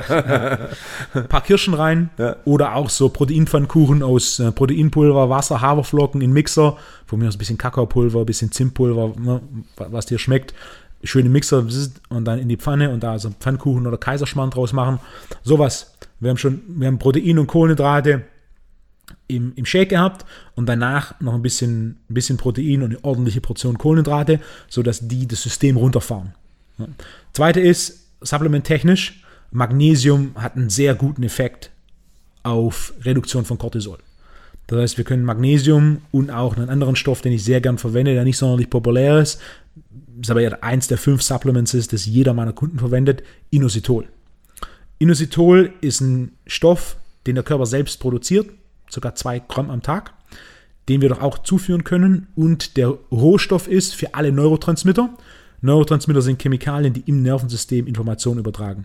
Vor allem die beiden entspannenden Neurotransmitter, Serotonin, kennt jeder wahrscheinlich von Schokolade, erhöht Serotonin Macht zufrieden. macht zufrieden, sondern Wohlbefinden Neurotransmitter und GABA.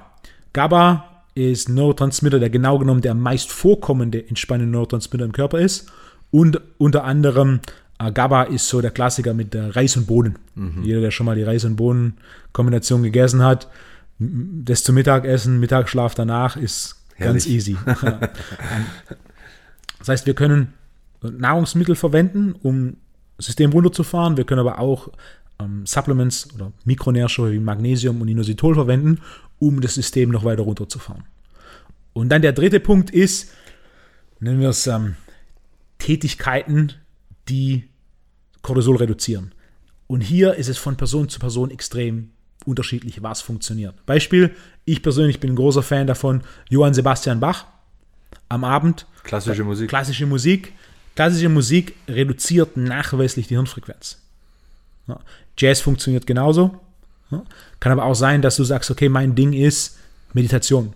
Ich habe so eine Meditations-App und dann mache ich so eine Meditation. Ich habe fertig trainiert, habe meinen Shake getrunken, sitze dann im Auto. Bevor ich losfahre, mache ich fünf Minuten so eine Meditation.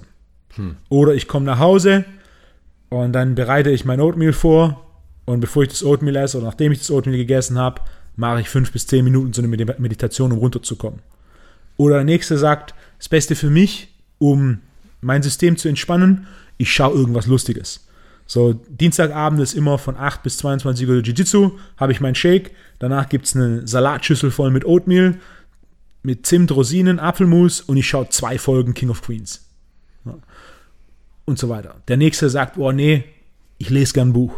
Der nächste sagt, ich mache ich mal gerne ein Malbuch und mhm. dergleichen. Ne? Was Aktivitäten angeht, der eine sagt, oh, Meditation gar nicht, gar nicht für mich, da geht mein Cortisol durch die Decke. Der nächste sagt, boah, Meditation ist meins. Der nächste macht irgendeine App, der nächste macht irgendwie so eine YouTube-Meditation, der nächste hört irgendeine Musik, der nächste schaut irgendeinen Film, der nächste ein Ritual entwickeln einfach. Ein ne? Ritual, das für einen selbst funktioniert. Grundregeln gibt es da nicht wirklich. Da ist die Frage, was funktioniert für mich. Hm. Kohlenhydrate funktionieren plus minus für jeden. Der riesen Salatschüssel voll Oatmeal oder eine Salatschüssel voll Milchreis, danach wirst du nicht aufspringen und sagen, oh, jetzt bin ich noch vier Stunden wach und arbeite noch was. Ja, Thema Ernährung ist super interessant. Ähm, auch deine Bücher, wie gesagt, habe ich verschlungen, also beide an einem Tag äh, bei langen Zugfahrten. Und die sind auch so geschrieben, dass man es wirklich schnell lesen kann und enorm viel mitnimmt. Also auch da nochmal danke dafür. Oder auch danke an den Andreas Kraniotakis, der uns beide ja connected hat. Hatten wir auch hier schon im Podcast zu Gast. Ähm, du hast ähm, sehr viele eigene Ansätze, die aber sehr logisch sind. Zum Beispiel das Ding mit den Kohlenhydraten am Abend, weil eben Serotonin, müde und so weiter. Und morgens bzw. mittags bist du nicht so der Freund von den Kohlenhydraten. Kannst du kurz erklären, wieso das so ist? Tagsüber bin ich ein großer Freund von der Kombination Pflanze plus Tier. So halb vegan, halb carnivore. Mhm. Der Grund dafür ist, die meisten verspüren eine Reduktion an Leistungsfähigkeit durch den Konsum von Kohlenhydraten. Diesen Entspannungseffekt der Kohlenhydrate will ich abends, aber nicht tagsüber. Ja. Auch das wird der ein oder andere schon mal mehr oder weniger direkt erfahren haben. Ich esse mittags meine Kohlenhydrate, Beispiel den Teller Pasta, und danach ist es so, okay, zwei Espresso, zwei Zigaretten und trotzdem fühle ich mich noch, als könnte ich jetzt eine Stunde Mittagsschlaf machen. das ist natürlich für Leistungsfähigkeit und Produktivität kontraproduktiv. Ja. Gleiches Spiel zum Frühstück. Ein Frühstück, die, die Frage ist, was ist ein gutes Frühstück? Der einfachste Test, um herauszufinden, was ein gutes Frühstück für dich ist, ist eine Stunde nach dem Frühstück, rank dein Energielevel auf einer Skala von 1 bis 10. Es gibt keine 7. Wenn du dein Energielevel eine Stunde nach diesem Frühstück eine 8 oder höher rankst, war es ein gutes Frühstück für dich. Wenn dein Energielevel eine 6 oder niedriger ist, war es kein gutes Frühstück für dich. Musst du was ändern. Musst du was ändern. Und auch da wieder, es gibt die Personen, die Haferflocken zum Frühstück essen und die danach fit sind. Es gibt sie. Für so jemand, ess Haferflocken zum Frühstück. Wenn es für dich funktioniert, mach's. Fakt ist jedoch, es sind Ausnahmen. Für die absolute Mehrheit ist so, wenn ihr Frühstück primär aus Protein und Fett besteht, am besten noch was, was ein bisschen langsamer verdaut, sodass nicht direkt wieder der Hunger kommt, ist ihre Leistungsfähigkeit und Energielevel deutlich höher. Also sowas wie Marmeladenbrötchen, die allerwenigsten sind eine Stunde später topfit. sowas wie ein Forellenfilet, Eier oder vielleicht sogar Burger Patty oder ich persönlich bin ein Riesenfan von Carpaccio. Rohem Rind, dünne Scheiben geschnitten, Olivenöl, bisschen Meersalz drüber. Das ist frühstückstechnisch eins meiner Favorites. Danach habe ich Energie, da weiß ich, Der Morgen wird gut, ich bekomme Arbeit erledigt. Wenn ich Haferflocken zum Frühstück essen würde, dann weiß ich, okay, der, der Morgen wird sehr müde und sehr langsam.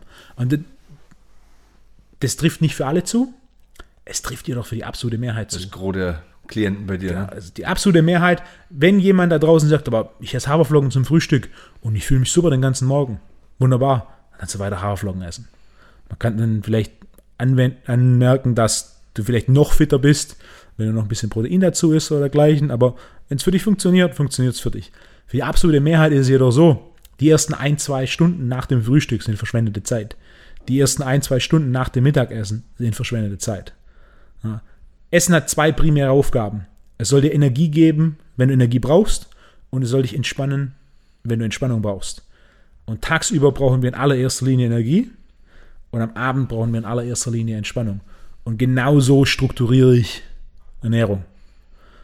Im Alltag morgens und mittags Tier und Pflanze, primär Fette und Proteine und am Abend Proteine plus Kohlenhydrate für diesen Entspannungseffekt, für besseren Schlaf. Hm. Bei deinen Büchern ist ja auch auffällig, dass du dieses Morgenritual hast. Also zur Erklärung für die Hörer, ein Glas Wasser mit einem Schuss Limettensaft und Himalaya-Salz beziehungsweise farbiges Salz, nicht äh, farbloses Salz. Ähm, bist du bestimmt schon tausendmal gefragt worden, ja. aber erklär kurz den Sinn dieses Wake-up-Drinks. Es ist der einfachste Tipp mit dem kleinsten Aufwand und dem Verhältnis größten Effekt. Ich habe äh, ich hatte jahrelang nur so einen kleinen Artikel auf meiner Website und bin da nie groß in die Details dahinter ein, eingegangen. Und oftmals war dann so, so die Kritikpunkte, da gibt es ja keine einzige Studie dafür, die beweist, dass dieser Drink funktioniert. Und ich habe das nie beantwortet, habe dann immer so, mhm. ich mach's, es funktioniert, jetzt die Zeit nehme ich mir jetzt nicht. Die allererste Folge meines Podcasts geht auf die Wissenschaft hinter dem Salzlimettenwasser ein. Am Ende vom Tag ist es sehr, sehr einfach und es gibt Dutzende an Studien zu dem Thema wenn man die Komponenten des Drinks auseinander nimmt. Die erste Komponente des Drinks ist das Glas Wasser. Immer gut am Morgen. Hydration ist wichtig. Wir alle verlieren viel Flüssigkeit bei Nacht. Ein bis eineinhalb Liter sind normal. Wie viel Flüssigkeit du verlierst, kannst du ganz einfach rausfinden. Bevor du ins Bett gehst, stell dich auf die Waage. Wenn du am Morgen aufstehst, stell dich auf die Waage. Die meisten werden überrascht sein, wie viel sie weniger wiegen. Das ist Flüssigkeit. Sonst hast du nachts nicht großartig viel verloren. Das heißt, Hydration hat nicht nur auf körperliche, sondern auch auf geistige Leistungsfähigkeit einen großen Effekt. Das heißt, wir trinken ein Glas Wasser, um nach dieser langen Durststrecke der Nacht, acht Stunden plus minus, zu rehydrieren. Das zweite, Limettensaft. Limettensaft schmeckt zwar sauer, wird jedoch basisch verstoffwechselt. Warum? Das ist ganz simpel. Limettensaft enthält relativ viel alkalische, basische Mineralien. Das heißt, in dem Punkt, dann bis verstoffwechselt ist, was übrig bleibt, ist primär basisch und hat somit einen unterstützenden Effekt auf den Säurebasenhaushalt. Säurebasenhaushalt hat auch schon mal jeder gehört. Ähm, es gibt viele Mythen zum Thema Säurebasenhaushalt. Am Ende vom Tag ist es so, je optimaler der Säurebasenhaushalt, desto besser das Energielevel. Das heißt, ich kann ein klein bisschen Zitrussaft, genau genommen muss es keine Limette sein. Ich bin ein großer Fan von der Limette und der funktioniert auch erfahrungsgemäß am besten. Es kann auch jede andere Form von Zitrussaft sein. Also Orangensaft. Orangensaft geht. Hier ist wichtig, ich will kein komplettes Glas Orangensaft, sondern in dem Fall will ich so eine halbe Orange ausgepresst und das ist ein quasi Esslöffel plus minus. Genau, ein großer Schuss Orangensaft in das Glas Wasser rein. Ist reich an alkalischen Mineralien, unterstützt den Säurebasenhaushalt. Und die dritte Komponente ist das Salz. Das Salz ist reich an Natrium. Weißes Salz funktioniert genommen genauso wie ein farbiges Salz. Ich habe vor zehn Jahren, als ich angefangen habe, den Tipp zu geben, habe ich gesagt, verwende Himalaya-Salz. Warum? Weil Himalaya-Salz das farbige Salz war, das in Deutschland am einfachsten zu bekommen ist. Aha. Mittlerweile kriegst du arabisches Steinsalz, das ist blau. Du kriegst ähm, britannisches Meersalz, das ist grau. Du bekommst australisches Flusssalz, das ist ebenfalls rosa, wie das Himalaya-Salz. Es gibt mittlerweile deutlich mehr, die verfügbar sind. Warum empfehle ich ein farbiges Salz? Die Farbe des Salzes kommt durch die Mineralien, die im Salz sind. Ein reguläres, reguläres weißes Salz ist raffiniert und enthält gut 99% Natriumchlorid. Je nachdem, welches Natursalz du verwendest, enthält es zwischen 80 und 96% Natriumchlorid und der Rest, manche nennen es Verunreinigungen, der Rest sind im Endeffekt Mineralien. Beispiel Himalaya-Salz ist rosa, weil da Eisen drin ist. Neben Eisen sind auch andere Mineralien drin, kleine Mengen an Kalium, Magnesium und so weiter. Das reicht nicht aus, um komplett den Mineralienbedarf zu decken. Ist noch eine nette Ergänzung. Und statt weißem Salz ein farbiges Salz zu verwenden, ja, das kostet ein bisschen mehr, aber ob jetzt das Pfund Salz 50 Cent kostet oder 2,50 Euro, Macht das Kraut nicht fett. macht am Ende vom Tag keinerlei Unterschied. Ne? Das heißt, ein farbiges Salz, einfach nur weil es ein bisschen ein breiteres Spektrum an Mineralien hat. Was macht das Salz? Das Natrium bindet Wasser. Salz war genau aus dem Grund oftmals ein bisschen verschrien und fehlinterpretiert, weil dieses Wasser den Blutdruck erhöht. Ne? Fakt ist jedoch so, dass wenn das Energielevel am Morgen niedrig ist, auch der Blutdruck niedrig ist, selbst wenn Bluthochdruck besteht im Laufe des Tages. Das bedeutet, ich verwende ungern den Begriff den Blutdruck erhöhen, ich verwende gerne den Begriff, es normalisiert den Blutdruck. Und ja, Salz kann den Blutdruck leicht erhöhen um wenige Punkte. Es hat keinen Effekt, dass es den Blutdruck um 40 Punkte erhöht. Das ist nicht der Fall. Das heißt, wenn ich am Morgen das Salz verwende, verwende ich es genau genommen zur Normalisierung des Blutdrucks. Warum ist die Normalisierung des Blutdrucks so entscheidend? Denn der Blutdruck bestimmt die Funktion der Nebenniere.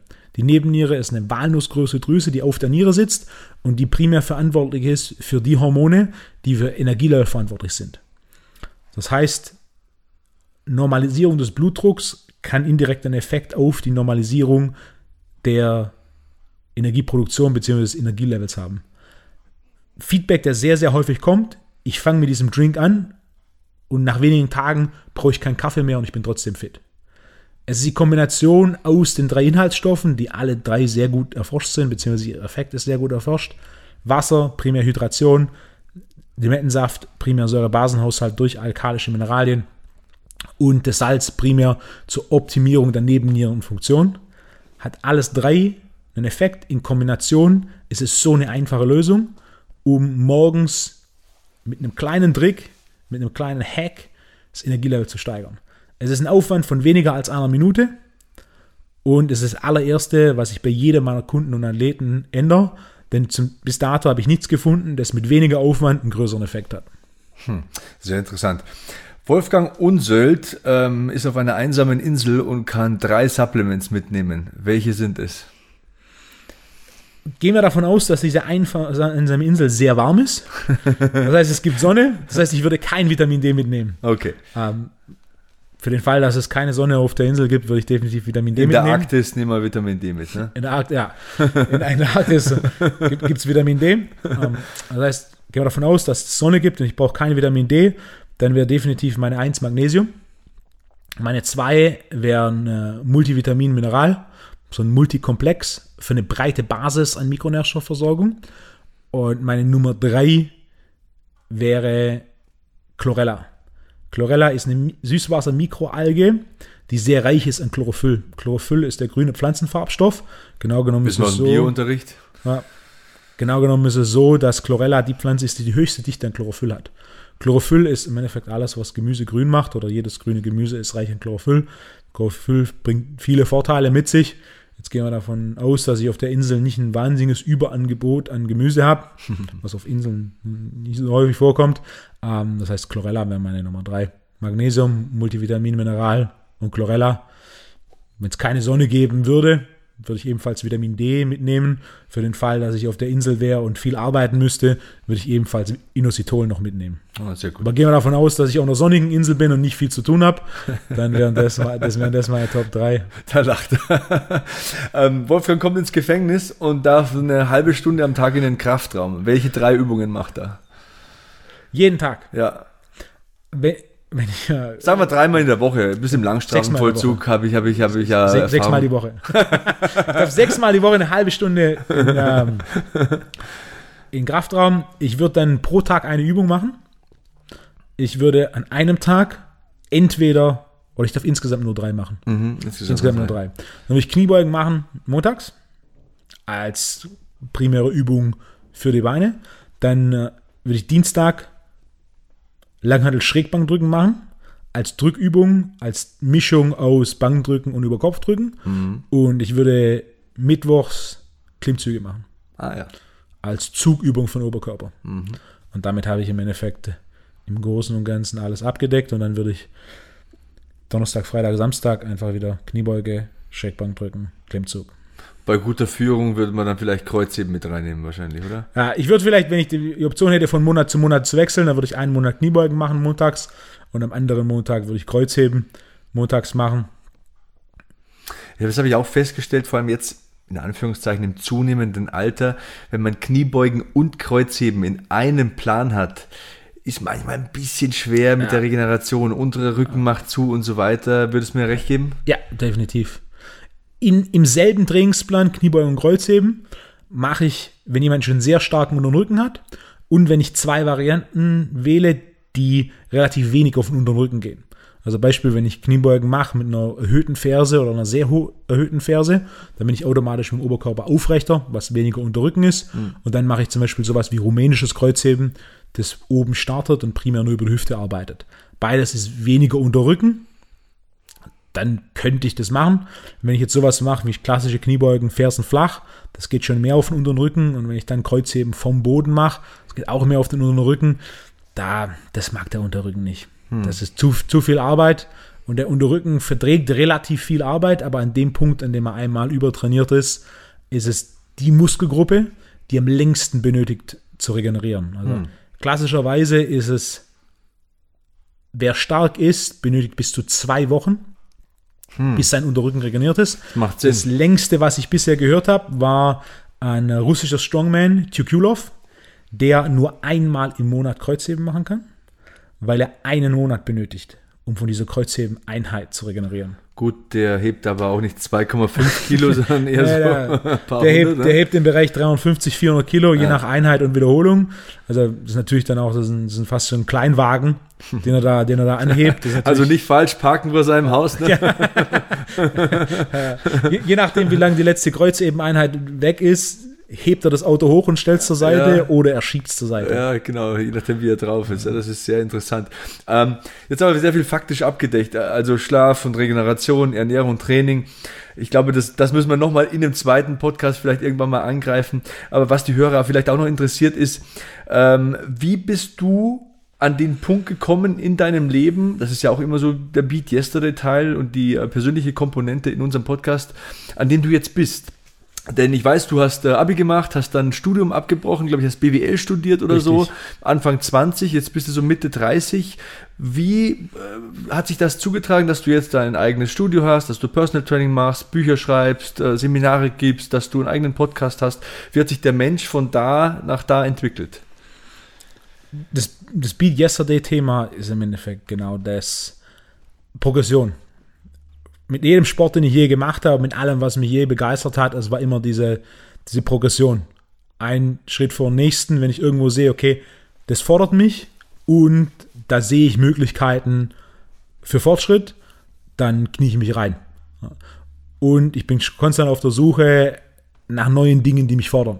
Ich habe ganz normal angefangen im Studio als Trainer, war angestellt, Trainingspläne geschrieben für die Mitglieder, so wie viele andere Trainer auch. Trainerausbildungen gemacht. Dann habe ich Trainerausbildung gemacht, dann kam der Personal Trainer, dann bin ich mehr und mehr in die Beratung, habe dann auch fünf, sechs Tage die Woche Beratung gegeben, von morgens bis abends, da über 200 Kunden gleichzeitig, die dann einmal im Monat jeweils kamen. Ähm, dann habe ich gesehen, okay, dieses Beratungsding hat irgendwo sein, sein Potenzial ausgefüllt zum, zu viel Fortschritt und Wachstum und dann bin ich in die Trainerausbildung gegangen, sodass ich durch die Ausbildung von Trainern mit meinen Methodensystemen und meiner Philosophie mehr Kunden erreichen kann oder mehr Kunden zum Fortschritt führen kann. Nachdem ich die ersten Ausbildungen in Deutschland gegeben habe, kam Europa dazu, kam die Welt dazu. Ich habe mittlerweile, das letzte Mal, als ich gezählt habe, habe ich Vorträge und Seminare in 26 Ländern gehalten. Respekt. Dann kamen die Bücher auf dem Weg dazu, weil es natürlich dann auch wieder ein Weg ist, noch mehr Personen zu erreichen. Jetzt vor fünf Monaten kam der Podcast dazu. Also es ist im Endeffekt die, die komplette Zeit so die Überlegung, okay, wo, wo sehe ich Progressionspotenzial? Was fordert mich? Was ist ein logischer nächster Schritt? Ja, das ist auch immer Time Management, ist da immer ein kritischer Begriff dabei. Ich sehe es ja bei mir selbst man macht Sendeformat A, man macht Sendeformat B, man produziert einen Podcast, dann möchte man irgendwie im Sport besser werden, dann ist man auch noch Vater, dann ist man Ehemann. Es ist auch immer so eine Time-Management-Sache. Ne? Äh, du hast noch, glaube ich, noch keine Kinder, ne? Du, du äh, willst Kinder vielleicht haben irgendwann? Ja, ich denke, es ist ein Projekt, das war. netter, netter Begriff. Kann, ja.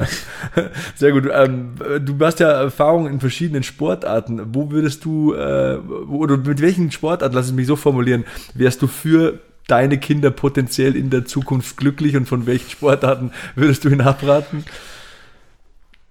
Grundsätzlich, was die, was die körperliche Entwicklung und Sportarten angeht, bin ich ein großer Fan davon, sich möglichst breit aufzustellen. Vor allem Kinder, die heranwachsen. Aus meiner Sicht, jedes Kind sollte mindestens eine Sportart aus den drei Grundkategorien machen. Es gibt drei Grundkategorien für die, die, die körperliche Entwicklung. Das ist Punkt Nummer eins. Ein Speedsport. Das ist eine Sportart, die hohe Geschwindigkeiten ähm, beinhaltet. Leichtathletik ist ein Klassiker. Mhm. Zweite ist ein Partnersport. Der Klassiker wäre, das Mädchen macht Tanzen, der Junge macht einen Kampfsport. Warum Partnersport? In einem Partnersport lernst du, deinen eigenen Körper in Raum und Zeit im Verhältnis zum Körper eines Gegenübers zu bewegen. Also auch Tanzen und Kampfsport sind sich da sehr, sehr ähnlich. Und das dritte wäre ein Teamsport in welcher Teamsport das auch immer ist, ob es Fußball ist, ob es Handball ist, Basketball, Eishockey. Eishockey, was auch immer, ein Teamsport. Denn im Teamsport lernst du dich als Einzelperson in ein System zu integrieren. Auch sozial wichtig, ne? Ja. Also selbst wenn jemand später zu einem Einzelsport tendiert, macht es trotzdem Sinn, einen Teamsport zu machen. Oder wenn jemand zu einem Teamsport tendiert, macht es trotzdem Sinn, einen Einzelsport zu machen im Rahmen der sportlichen Entwicklung. Und dann ist die große Frage, an, an welchem Sport hat mein Kind oder das Kind äh, Interesse, wo ist Spaß, wo ist natürlich auch das Umfeld. Oftmals ist ja weniger der Sport, sondern Trainingskultur und Trainingsumfeld. Beispiele davon gibt es Unmengen. Irgendwie. Ein Großteil äh, der weiblichen Profigolferin auf der Welt ist, ist, südkoreanisch. Warum? Weil für die Frauen in Südkorea Golfen der ganz, ganz große Sport ist, weil es da eine große Profigolferin ist. Also wollen alle jungen Mädels Profigolfer werden. Mhm. In Deutschland ist es Fußball. Denn im Endeffekt jeder deutsche Junge wächst auf mit Fußball. Wenn du in einem anderen Land bist, wo ein anderer Sport Nationalsport ist. Baseball in Amerika ne, oder Football. Baseball in Amerika, Brasilien ist es ebenfalls, ebenfalls Fußball. Wenn du aus nördlichen Regionen kommst, ist sowas wie Eishockey hm. massiv vertreten. Dann wächst du ja automatisch in so einen Sport rein. Und natürlich dann auch die Frage, in, in, welchem Ort wohnst du? In so einer kleineren Stadt wirst du mehr mit Eishockey, Handball, Basketball konfrontiert, in einer größeren Stadt noch mehr mit, mit, mit Fußball. Oder hast du jetzt vielleicht direkt in deinem Ort ist ein Jiu-Jitsu-Gym, mhm. dann ist die Wahrscheinlichkeit höher, dass, es, dass ich würde es so wünschen, dass, dass, dein Kind Jiu-Jitsu macht, während wenn das nächste Jiu-Jitsu-Gym eine Stunde weg ist, dann ist halt unwahrscheinlich. Das ist halt auch da wieder, oder dann, whatever, die zwei besten Freunde äh, machen jetzt Jiu-Jitsu, dann wird es wahrscheinlich bei Jiu-Jitsu hängen bleiben, mhm. allein nur der Komponente wegen. schwierig zu steuern. Natürlich, als Vater äh, hätte man ein Kind gerne, das in einem Sport brilliert, für den man sich selber begeistert. Mhm. Also wenn, ne, wenn du Fußball begeistert sind, bist, Torschützenkönig Fußball, klein Fuß, zu Hause. Fußballprofi werden. Wenn du Kampfsport begeistert bist, ist vielleicht Kampfsport das Richtigste, Richtige. Ich würde sagen, die, alle drei Kategorien sollte mindestens ein Sport gemacht werden. Dann ist die große Frage, welche Optionen gibt es da, wo du wohnst? Und dann ist natürlich die Frage, wo ist die Begeisterung? Hm, wo einfach, bist du gut? Genau, ja. Ja, Begeisterung und gut sind korrelieren meistens direkt proportional. Genau. Es macht Spaß, wenn man halt glänzt. Ne? Genau. So ist es. Du hast in, in, in deinem Buch mal geschrieben, so die, die fünf Menschen, mit denen du die meiste Zeit verbringst, mhm. die färben am meisten ab auf dich oder sie entscheiden für deine Ziele. Kannst du da mal kurz nochmal drauf eingehen, vielleicht auf äh, ähm, diesen Grundgedanken, den du da hegst? Das Zitat, diese, die, die, die fünf Personen, mit denen du die meiste Zeit verbringst, mhm. äh, bestimmen, wer du bist, mhm. gibt es in verschiedensten Formen. Ähm, interessanterweise lässt sich da auch sehr, sehr gut auf andere Bereiche übertragen. Beispiel, die fünf der Durchschnitt der Kniebeugeleistung der fünf Personen, mit denen du die meiste Zeit trainierst, ist deine Kniebeugenleistung. Hm. Wenn das mal der eine oder andere so ein bisschen zusammenrechnet, kannst du übertragen auf Klimmzug, Bankdrücken und hm. so weiter. Äh, Im Sport kannst du übertragen und auf viele, viele andere Bereiche auch. Im Endeffekt, die Personen, mit denen du dich umgibst, mit denen du die meiste Zeit verbringst, haben bewusst oder unbewusst einen relativ großen Einfluss auf dein Mindset und natürlich auch auf die Form der Entwicklung. Beispiel Ernährung ist so ein Thema. Wenn, wenn die fünf Personen, mit denen du die meiste Zeit verbringst, keinen sonderlich großen Wert auf Ernährung legen und whatever sich von Asia-Imbiss, Fast, Fast Food, Food. Pizza und, und ähm, Tiefkühlpizza ernähren, dann ist die Wahrscheinlichkeit, dass deine Ernährung on point ist, auch relativ gering.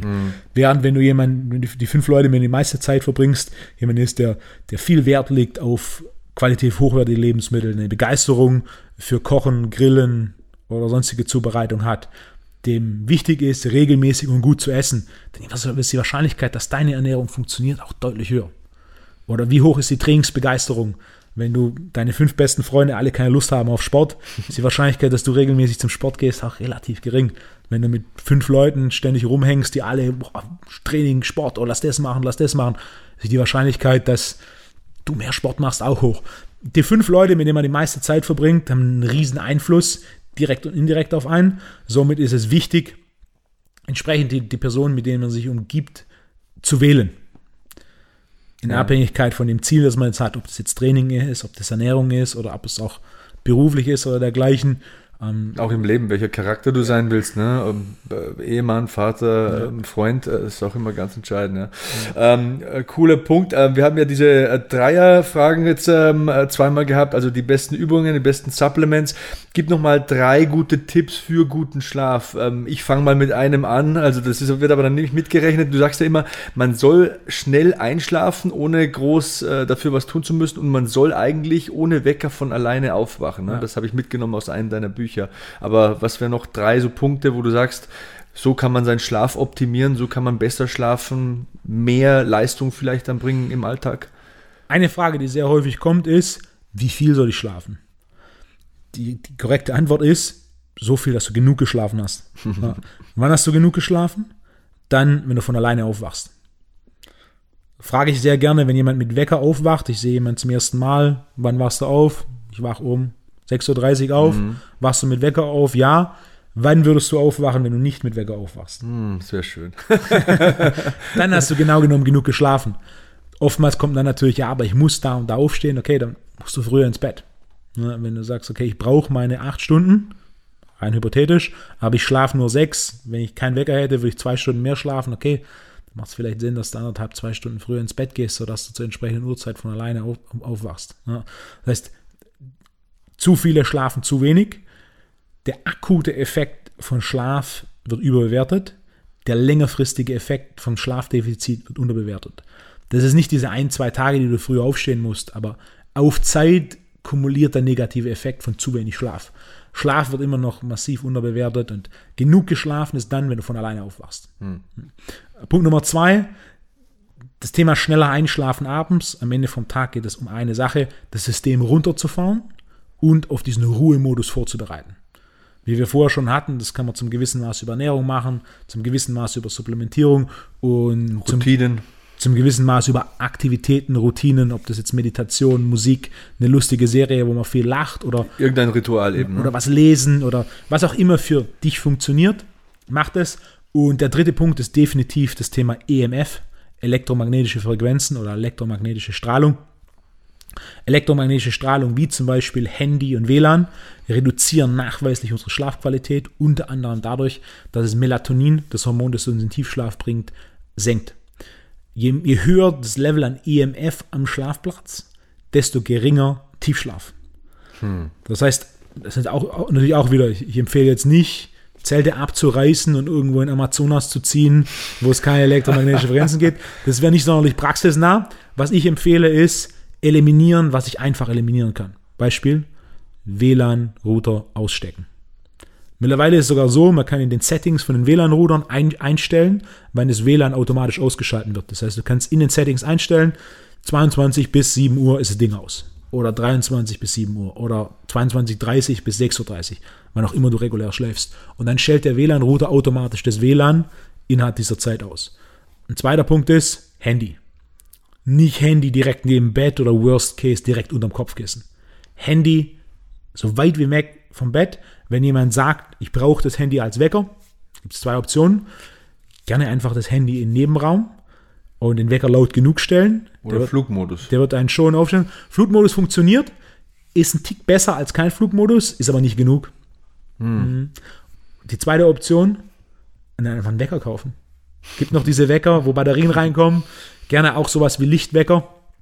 Ich hatte vor kurzem eine Podcast-Folge mit einem der Athleten, mit dem ich am längsten zusammenarbeite. Also zu mir kam, war er U18 Rugby-Nationalspieler, ähm, war dann irgendwann mal in, den USA im College, 100 Meter Sprinter. Mittlerweile wohnt er auch in München, hat Luft- und Raumfahrttechnik studiert und ist jetzt äh, bei Junioren deutscher Meister geworden im Bobfahren. Ne? Und er hat in der Podcast-Episode erwähnt, dass er so einen Lichtwecker hat und der Lichtwecker super für ihn funktioniert. Ich hatte in den nächsten Wochen nach dieser Podcast-Folge fünf meiner Kunden, die kamen, oh, ich habe das mit diesem Lichtwecker gehört, ich habe mir einen gekauft, der funktioniert super für mich. Es ist so angenehm, nicht die, so, ein, so ein schrilles Klingeln, sondern so dieser Lichtwecker, der dann ganz langsam hell wird. Das heißt, vielleicht für den einen oder anderen ist so ein Lichtwecker eine, andere, eine, eine interessante Lösung, die für ihn funktioniert. Auch da wieder, je nachdem, gucken, was für einen persönlich basierend auf den Präferenzen.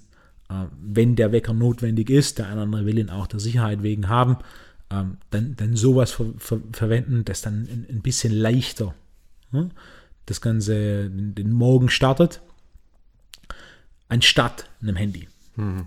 Ja. Interessant. Das heißt, elektromagnetische Strahlung so weit reduzieren wie möglich. Oftmals kommt dann auch so ein bisschen die Aussage, ja, aber in meinem Schlafzimmer habe ich irgendwie 14 WLANs, die ich empfange. Unsere Geräte wie Computer, Tablets und äh, Telefone sind so sensibel, dass wir sehr viele WLANs empfangen, die Signalstärke jedoch so gering ist, dass sie für uns selbst gar keine große Rolle spielen. Ich hatte auch da eine Podcast-Folge mit einem Baubiologen, der so Messungen durchführt und schaut. Sehr interessant, ja. ja der Messungen durchführt und schaut, okay, wie, wie, viel Strahlung ist da wirklich da? Und auch er hat im Endeffekt herausgefunden, dass die, für die meisten das einzige WLAN, das tatsächlich eine relevante Signalstärke hat, ist das in der eigenen Wohnung. Ja, außerdem ist ja auch so eine Kernaussage aus deinen Podcasts und Büchern immer äh, Paralyse durch Analyse und nicht zu perfekt, sondern das beeinflussen, was man tatsächlich beeinflussen kann und da so ein bisschen von außen nach innen gehen, was macht Sinn, was macht weniger, weniger Sinn, da auch ein bisschen na, zu staffeln, wenn ich das richtig verstanden habe. Ja. Pro Progression vor Perfektion. Ja. Und perfekt ist der Feind von gut. Das heißt, zu viele sind da so, okay, gerade Ernährung ist so ein Klassiker. Sich irgendwie jetzt eine neue, neue Diät und super durchgezogen und fünf Wochen lang alles perfekt durchgezogen und dann ist eine Mahlzeit und dann sagt das Hirn so, okay, jetzt ist eine Mahlzeit, die nicht lief aus irgendeinem Grund, jetzt eh alles egal. Hm. Eine Mahlzeit, fünf Wochen, die ich mich dran gehalten habe, kaputt. Jetzt ab zum großen okay. M und dann erstmal das Maximum genau, bestellen. Dann, ne? Jetzt, jetzt habe ich schon eine Mahlzeit gegessen, dann kann ich auch den Rest des Tages essen. Ach, jetzt habe ich einen Tag gegessen, jetzt kann ich auch nochmal die nächsten zwei, drei Tage. Und ach, jetzt ist Wochenende, ich fange Montag an. Nein, nein, nein, nein. Nicht warten bis Montag, jetzt anfangen. Hm. Und das große Ganze sehen. Wer dreimal am Tag isst, isst 21 Mahlzeiten die Woche. Wenn davon 19 bis 20 on point sind, die anderen ein bis zwei, come on. Ne? Wenn du jetzt sagst, okay, ich habe jetzt irgendeinen großen Wettkampf oder ich habe oder ich bin Bodybuilder, wo natürlich Ernährung die, mit die größte Rolle spielt, dann würde ich vielleicht zwei Wochen vor dem Wettkampf nicht zu McDonalds gehen. Ja? Vielleicht. Oder, oder zwei Liter Eis essen. Ja. Oder dann ist okay, jetzt, jetzt strikt. Aber für die absolute Mehrheit am Ende vom Tag zählt die Konstanz 95% des Plans zu erfolgen über ein, zwei Jahre gibt deutlich mehr Erfolg, als einen Plan für zwei, drei Monate 100% zu befolgen. Hm. Einfach Habits, also diese ja. Gewohnheiten entwickeln und äh, im Großteil dann äh, diese Gewohnheiten auch äh, fortsetzen und erfüllen. Das ist ein gutes Stichwort äh, und ein gutes Schlusswort, Wolfgang. Ähm, wo kann man dich finden im Internet? Also, wo, wie kann man Seminare buchen bei dir? Ähm, wo gibt es deine Bücher zu kaufen? Äh, jetzt rühren wir ein bisschen die Werbetrommel hier. Meine Website ist ypsi.de, mhm. also kurz für Your Personal Strength Institute. Auf die gleiche Website kommt man auch, indem man auf keinfitnessstudio.de geht. Das war früher mal mein Blog, der hieß Kein Fitnessstudio. Ähm, den habe ich jetzt umgeleitet auf meine Website. Man findet mich auch unter Wolfgang Unzöld auf Instagram, Facebook und natürlich auch mein, mein Podcast ist zu finden auf allen gängigen Podcast-Plattformen. Ich bin auf Spotify, Google Podcast, Apple Podcast. Es gibt auch eine Website für den Podcast, wolfgangunzelt.de. Mhm. Es gibt auch auf Instagram eine Podcast-Seite, wo man dann eben zweimal die Woche bei jeder Folge ein kleines Update mit Titelbild bekommt. TWUP-Official. Das sind so die Outlets, ne, auf denen man dich findet. Ähm, immer eine Reise wert, dein Podcast, muss ich tatsächlich sagen. Also ich äh, bin ja viel im Zug unterwegs im Auto, ähm, am Auto, habe jetzt bis jetzt alle Folgen gehört, da wird auch äh, treuer Follower bleiben. Und äh, ja, vielleicht sehen wir uns ja dieses Jahr nochmal wieder, vielleicht auch nochmal im Podcast, denn äh, wir haben jetzt heute diese Körperfettmessung gemacht, ne? Bin bei 11, irgendwas Prozent, war ganz zufrieden, ja. Ist gut. Für so einen alten Sack wie mich mit fast 40. Vielleicht äh, jetzt noch mal ein bisschen Optimierungen, ein paar Supplemente, Ratschlägen, Trainingsratschlägen, ähm, Optimierungshinweisen von dir. Können wir unter die 10 Prozent kommen. Das wäre ganz gut. Und äh, mein Ziel ist ja immer im Sommer, das hat meine Kleine letztes Jahr gesagt, mein Papa ist viel stärker als deiner. Ne? War beim Schwimmbad und dann hat sie zu einem Mädchen gesagt, mein Papa ist viel stärker als deiner. Bei dem sieht man Muskeln. Ne? Das wäre halt für diesen Sommer auch wieder mein Ziel und mit deiner Hilfe komme ich da bestimmt auch hin. Wolfgang, äh, hat mega Spaß gemacht. Hoffentlich kommst du mal wieder in den Podcast. Sehr gerne. Ähm, ich bin im April auch in deinem Podcast als Gast, also ähm, vielleicht auch das mal interessant für den einen oder anderen und äh, dann hoffe ich, dass wir uns bald mal wieder sehen. Wenn du in München bist, geht das Steak auf mich und ich komme auch gerne wieder nach Stuttgart. Ich komme darauf zurück. Sebastian, vielen Dankeschön Dank. und bis zum nächsten Mal. Bis zum nächsten Mal. Gleich geht's weiter im Beat Yesterday Podcast. Dranbleiben.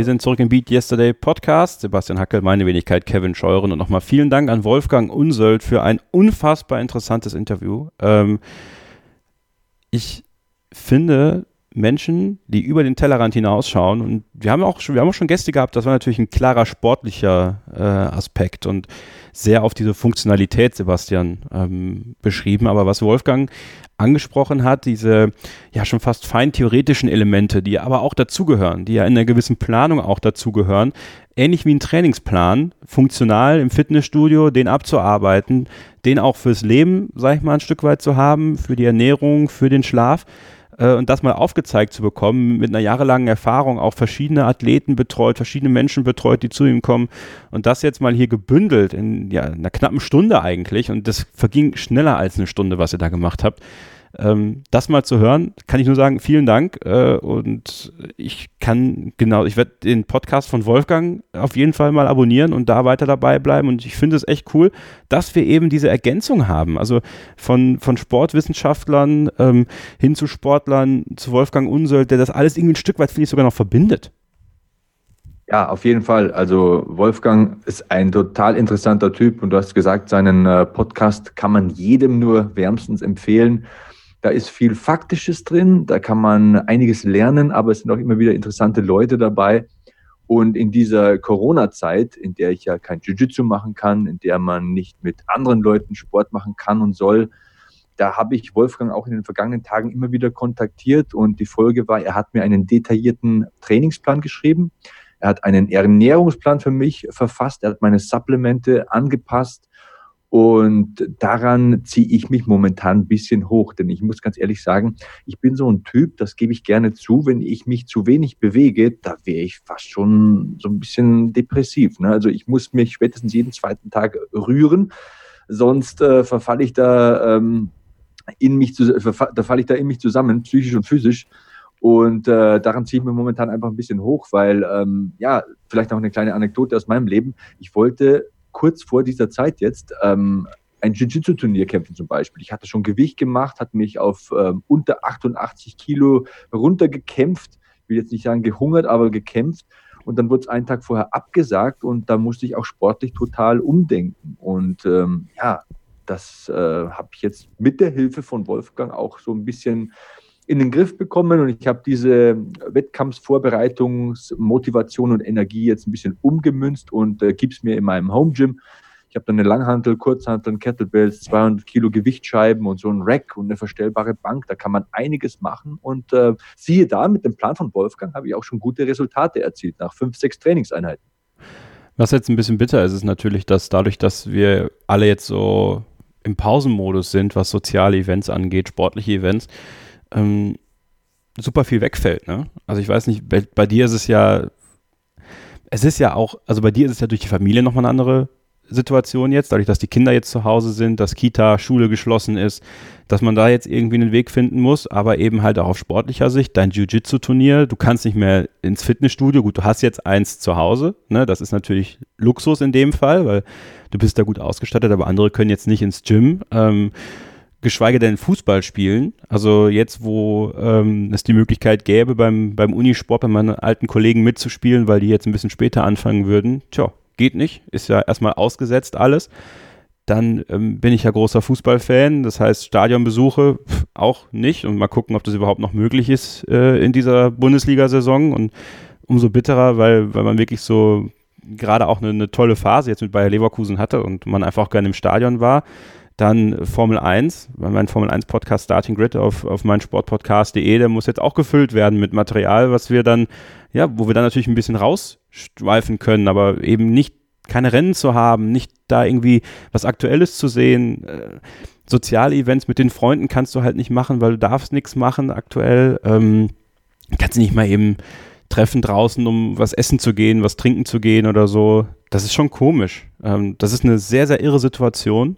Und da merkt man eigentlich dann erst, in was für einer Luxusposition man vorher gelebt hat, wenn man das alles erstmal eine ganze Zeit lang nicht hatte. Äh, natürlich ist es schön, Zeit zu Hause zu haben mit der Familie, mit der Freundin. Ähm, aber klar, man, man braucht auch seinen Ausgleich, seinen Ausgleich zur Arbeit. Meine Berufsschule fällt jetzt erstmal aus. Da fehlt es mir natürlich auch, die, die Schulkollegen zu sehen. Und ähm, das, das Ganze äh, mein Arbeitskollege äh, schüttelt hier, äh, zeigt mir gerade diese, kennt ihr das, wenn, wie sagt man, nennt man das so? Die, die Hand, die so ja, genau. Mehr, mal weniger. Ähm, aber das, das fällt alles weg. Und jetzt gucke ich hier raus und wir sind hier ja, ähm, ja im, im wunderschönen äh, Siebengebirge, wenn man so will. Und äh, die Sonne scheint, man möchte raus, man möchte was machen, aber so richtig geht das ja nur individuell. Und das ist schon irgendwie ganz, ganz komisch und ich hoffe, dass wir da alle auch, auch ganz gut rauskommen. Weil ich glaube, für viele ist das noch ein größeres Problem. Also wir beide ich glaube, wir sind jetzt nicht irgendwie, äh, werden jetzt, wir sind ja nicht wie, wie die Tiger dann irgendwie im Käfig und fangen dann auszurasten, aber ich glaube schon, dass es äh, für viele eine richtige Belastungsprobe ist. Und da, da, wie du schon sagst, gemeinsam sich da irgendwie zu helfen, vielleicht nochmal anzurufen und da irgendwie abzuklopfen, wie es geht, äh, ich glaube, das ist schon ganz wichtig. Aber so diese Einschränkungen, die man jetzt durch diese Corona-Krise erlebt, die sind dann schon größer, als man vielleicht vorher gedacht hat. Und gerade am Wochenende auch langweiliger. Das kann man nicht anders sagen. Ja, da steckt unglaublich viel Wahres drin. Da könnte ich jetzt äh, eine Stunde lang antworten. Ich fange mal an bei den Events. Ich merke es auch so, ich bin ja Kampfsportkommentator. Ne? Momentan gibt es keinen Kampfsport. Das heißt, nicht nur weniger Einkommen, sondern auch der Spaß am Wochenende ist ein bisschen weg und ähm, die überschüssige Zeit versuche ich jetzt ein bisschen zu füllen, indem ich mit einem neuen Kampfsport-Podcast an den Start gehe äh, Kampfsport-Podcast wird heißen Hackmans MMA Show. Du hast den Kontakt zu meinsportpodcast.de hergestellt, Kevin. Bin dir sehr dankbar dafür. Dann komme ich zu Hause nicht auf dumme Gedanken und spreche da ein bisschen über Kampfsport. Aber du hast vollkommen recht. Das Leben hat sich insgesamt äh, verändert. Mir geht schon sowas ab wie eine Umarmung. Also ja. ähm, habe gestern diesen wehleidigen Blick meiner Mutter gesehen. Ähm, oh, ja. das, wir haben zwei kleine Kinder und meine Mutter liebt die Kinder über alles, kann ich dir sagen. Ich sag's dir, dieser Gesichtsausdruck, äh, an, den hab, an dem hatte ich zwei, drei Stunden lang zu knabbern. Ich habe das versucht dann ein bisschen zu überspielen, weil ich wusste, meine Mutter ist ends traurig. Aber ja, das Leben hat sich verändert. Aber ich will hier im Podcast das Ganze auch positiv sehen. Ich will das als Chance sehen. Jetzt hat mal, mal, mal, mal Zeit, Projekte anzugehen, die man lange angehen wollte. Wie gesagt, ich mache einen neuen MMA-Podcast. Man kann auch zu Hause trainieren. Es ist bestimmt was liegen geblieben. Es gibt Arbeit zu erledigen, die man ewig aufgeschoben hat ich versuche es wirklich positiv zu sehen und ich umarme jeden Tag meine Frau, meine Kinder ganz fest, denn ich weiß jetzt noch mehr, wie wichtig die für mich sind und ich weiß, dass ich auch in meinem Leben vieles richtig gemacht habe. Ähm, ich habe ja gesagt vor ein paar Ausgaben, ich bin aufs Land gezogen, wohne jetzt in einem Haus. Ich bin enorm dankbar für diese Entscheidung. Ich sage es dir wirklich dankbar. Ähm, allein schon einen Balkon und eine Dachterrasse zu haben, ist momentan so wichtig mit zwei kleinen Kindern. Und ich liebe sie wirklich, aber die haben Energie und die wollen sie rauslassen. Und ähm, trotzdem betone ich es nochmal, ein letztes Mal. Man muss das jetzt als Chance sehen und ähm, vielleicht ist es eine gute Chance für die Menschheit, auch wieder ein bisschen Geschwindigkeit rauszunehmen, sich darauf zu besinnen, was im Leben wirklich essentiell ist, was wichtig ist, Kontakte zu pflegen, ähm, zu unterscheiden, wer sind denn meine Follower auf Social Media und wer ist denn wirklich ein Freund? Wen kann ich denn anrufen um drei Uhr morgens, wenn es mir schlecht geht? Wer erwidert denn da meinen Anruf oder meine WhatsApp-Nachricht oder meine iMessage? Du verstehst, was ich meine? Ja, klar. Dieses ähm, Besinnen auf alte Werte, sei es nur ein Buch zu lesen, ähm, das ist vielleicht auch das Positive, was wir mitnehmen müssen aus dieser Situation und wie wir gestärkt aus dieser Situation hervorgehen müssen. Und mir war es heute ganz, ganz wichtig, das sage ich dir auch nochmal ganz ehrlich, ähm, diesen Podcast zu machen. Vielleicht für ein paar Leute da draußen, die alleine sind, eineinhalb Stunden Entertainment zu bieten. Ich denke, das Wolfgang-Interview kann man sich auch ein zweites Mal oder ein drittes Mal anhören, so viel Info wie da drin war.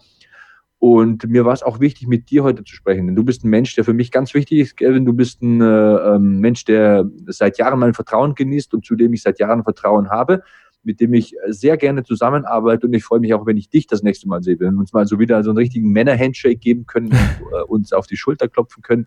Und das sind ganz wichtige Dinge. Das merke ich an mir selbst, wie mir das fehlt, so die Nähe zu den Menschen. Ich bin ähm, jemand, der sehr gerne alleine ist. Ich kann das auch. Ich kann mhm. lesen. Ich kann tagelang trainieren. Aber irgendwann fehlt mir das. Meine Eltern zu umarmen, rauszugehen. Ähm, du verstehst, was ich meine, glaube ich. Ja, ähm, erstmal vielen Dank für die lieben Worte. Ähm, kann ich so nur zurückgeben und ich freue mich auch schon sehr darauf, wenn wir uns dann wiedersehen und wenn wir dann, ja, einfach auch mal wieder, was weiß ich, in München irgendwie oder bei dir zu Hause mal, mal entspannen können. Äh, ich auch die Kleinen mal wiedersehen kann, da freue ich mich auch schon sehr drauf. Ähm, das mit den Eltern ist ein ganz, ganz krasser Punkt gerade, ähm, der mich auch voll getroffen hat, weil ähm, also meine Eltern sind halt beide tendenziell Risikogruppe und ähm, du kannst halt nichts machen. Ne? Also manchmal ähm, ist es tatsächlich so, dass dass man dann, dass man dann denkt, so, oh, hoffentlich kriegen die nichts, weil du kannst ja nichts machen. Also du kannst nur hoffen, dass sie aufpassen, dass sie genau diese Maßnahmen, die wir alle einhalten müssen, Abstand halten, Menschenmassen vermeiden, ähm, Hände waschen, dass sie das alles einhalten. Aber es kann ja irgendwas sein und ähm, das muss noch viel krasser sein, wenn, wenn dann Enkel dabei sind und äh, man weiß ja nie. Ne? Die, das Positive muss eigentlich immer sein, dass man sagt, okay, scheiß drauf. Wir kommen da, wir kommen da raus, ne? wir, wir besiegen äh, dieses Virus sozusagen gemeinsam als Gesellschaft und danach können wir umso mehr Spaß haben miteinander. Danach können wir dann, wir können jetzt sagen, okay, vielleicht wird's nix, sich Ostern zu sehen. Vielleicht wird's nix, äh, gemeinsam am Ostertisch zu sitzen und was zu essen oder sowas. Aber wir können uns darauf freuen, was im Sommer ist, wenn, wenn, wenn es wieder besser wird. Man kann sich dann aufs Grillen freuen, aufs gemeinsame Zusammensein. Ähm, aber das, so manchmal, manchmal bekommt es einen dann. Und das muss man auch zulassen. Ich glaube, das ist auch ganz wichtig, die Emotionen zuzulassen, das achtsam mitzunehmen. Achtsamkeit, vielleicht auch noch ein Thema, wo wir mal ein bisschen mehr drüber sprechen müssen hier im Podcast. Ähm, Auf jeden Fall. Und ganz, ganz wichtiges Thema. Ähm, auch ja. wenn man mit jemandem skypt oder keine Ahnung, ähm, Videotelefoniert, wie ihr es nennen wollt. Man macht so ein Gespräch oft so im Vorbeigehen. Ja. Das Telefon steht in der einen Ecke, auf der anderen Seite steht der Laptop, da schaut man Nachrichten und dann schreibt man sich ein paar Notizen für einen Einkaufszettel und man telefoniert so nebenher. Ich habe die Feststellung gemacht, gerade jetzt in dieser Zeit, und das ist eine sehr, sehr positive Sache, die ich auch beibehalten möchte, telefoniere und spreche ich mit Menschen direkter, feinfühliger und ähm, ich passe mehr auf. Was sagt er eigentlich? Um was geht es im Gespräch? Wie kann ich dem vielleicht helfen? Ich bin ein bisschen sensibler geworden. Ja weil es weniger Ablenkungen gibt und äh, man einfach mehr nachdenkt und bewusster lebt. Das fängt beim Essen an und das äh, hört beim Händewaschen auf und so weiter. Ich sehe das durchaus positiv. Man muss immer die guten Sachen mitnehmen und natürlich ist das vielleicht insgesamt eine schlechte Erfahrung, aber es ist eine Erfahrung, die uns weiterbringt. Da müssen wir Rückschlüsse ziehen und äh, da müssen wir mit, ähm, wie soll ich sagen, mehr Bewusstsein und mehr Achtsamkeit. Ich glaube, das ist schon das richtige Wort, was ja. du da verwendest, rausgehen. Und das kann dann durchaus auch in vielen Facetten und Ebenen ähm, ein Gewinn sein. Vielleicht müssen wir mal einen Achtsamkeitscoach äh, hier in die Sendung holen. Ähm, Kennst du einen? tatsächlich ja. Äh, zwei, drei, die man mal reinholen könnte. Ich äh, werde mal meine Kontakte versuchen spielen zu lassen. Ja. Make it happen. ähm, ja, wie gesagt, Leute, achtet aufeinander. Ähm, hört nach, wenn ihr die Möglichkeit habt, für Nachbarn, ältere Nachbarn, Risikogruppe einkaufen zu gehen und ihr seid gesund, äh, dann macht das gerne. Helft. Ähm, fragt mal nach, wie es geht. Ähm, und wenn es nur über den Balkon hinweg ist, ja, ähm, ruft eure Eltern an. ja, und sagt denen, dass ihr sie lieb habt. Ähm, eure Großeltern.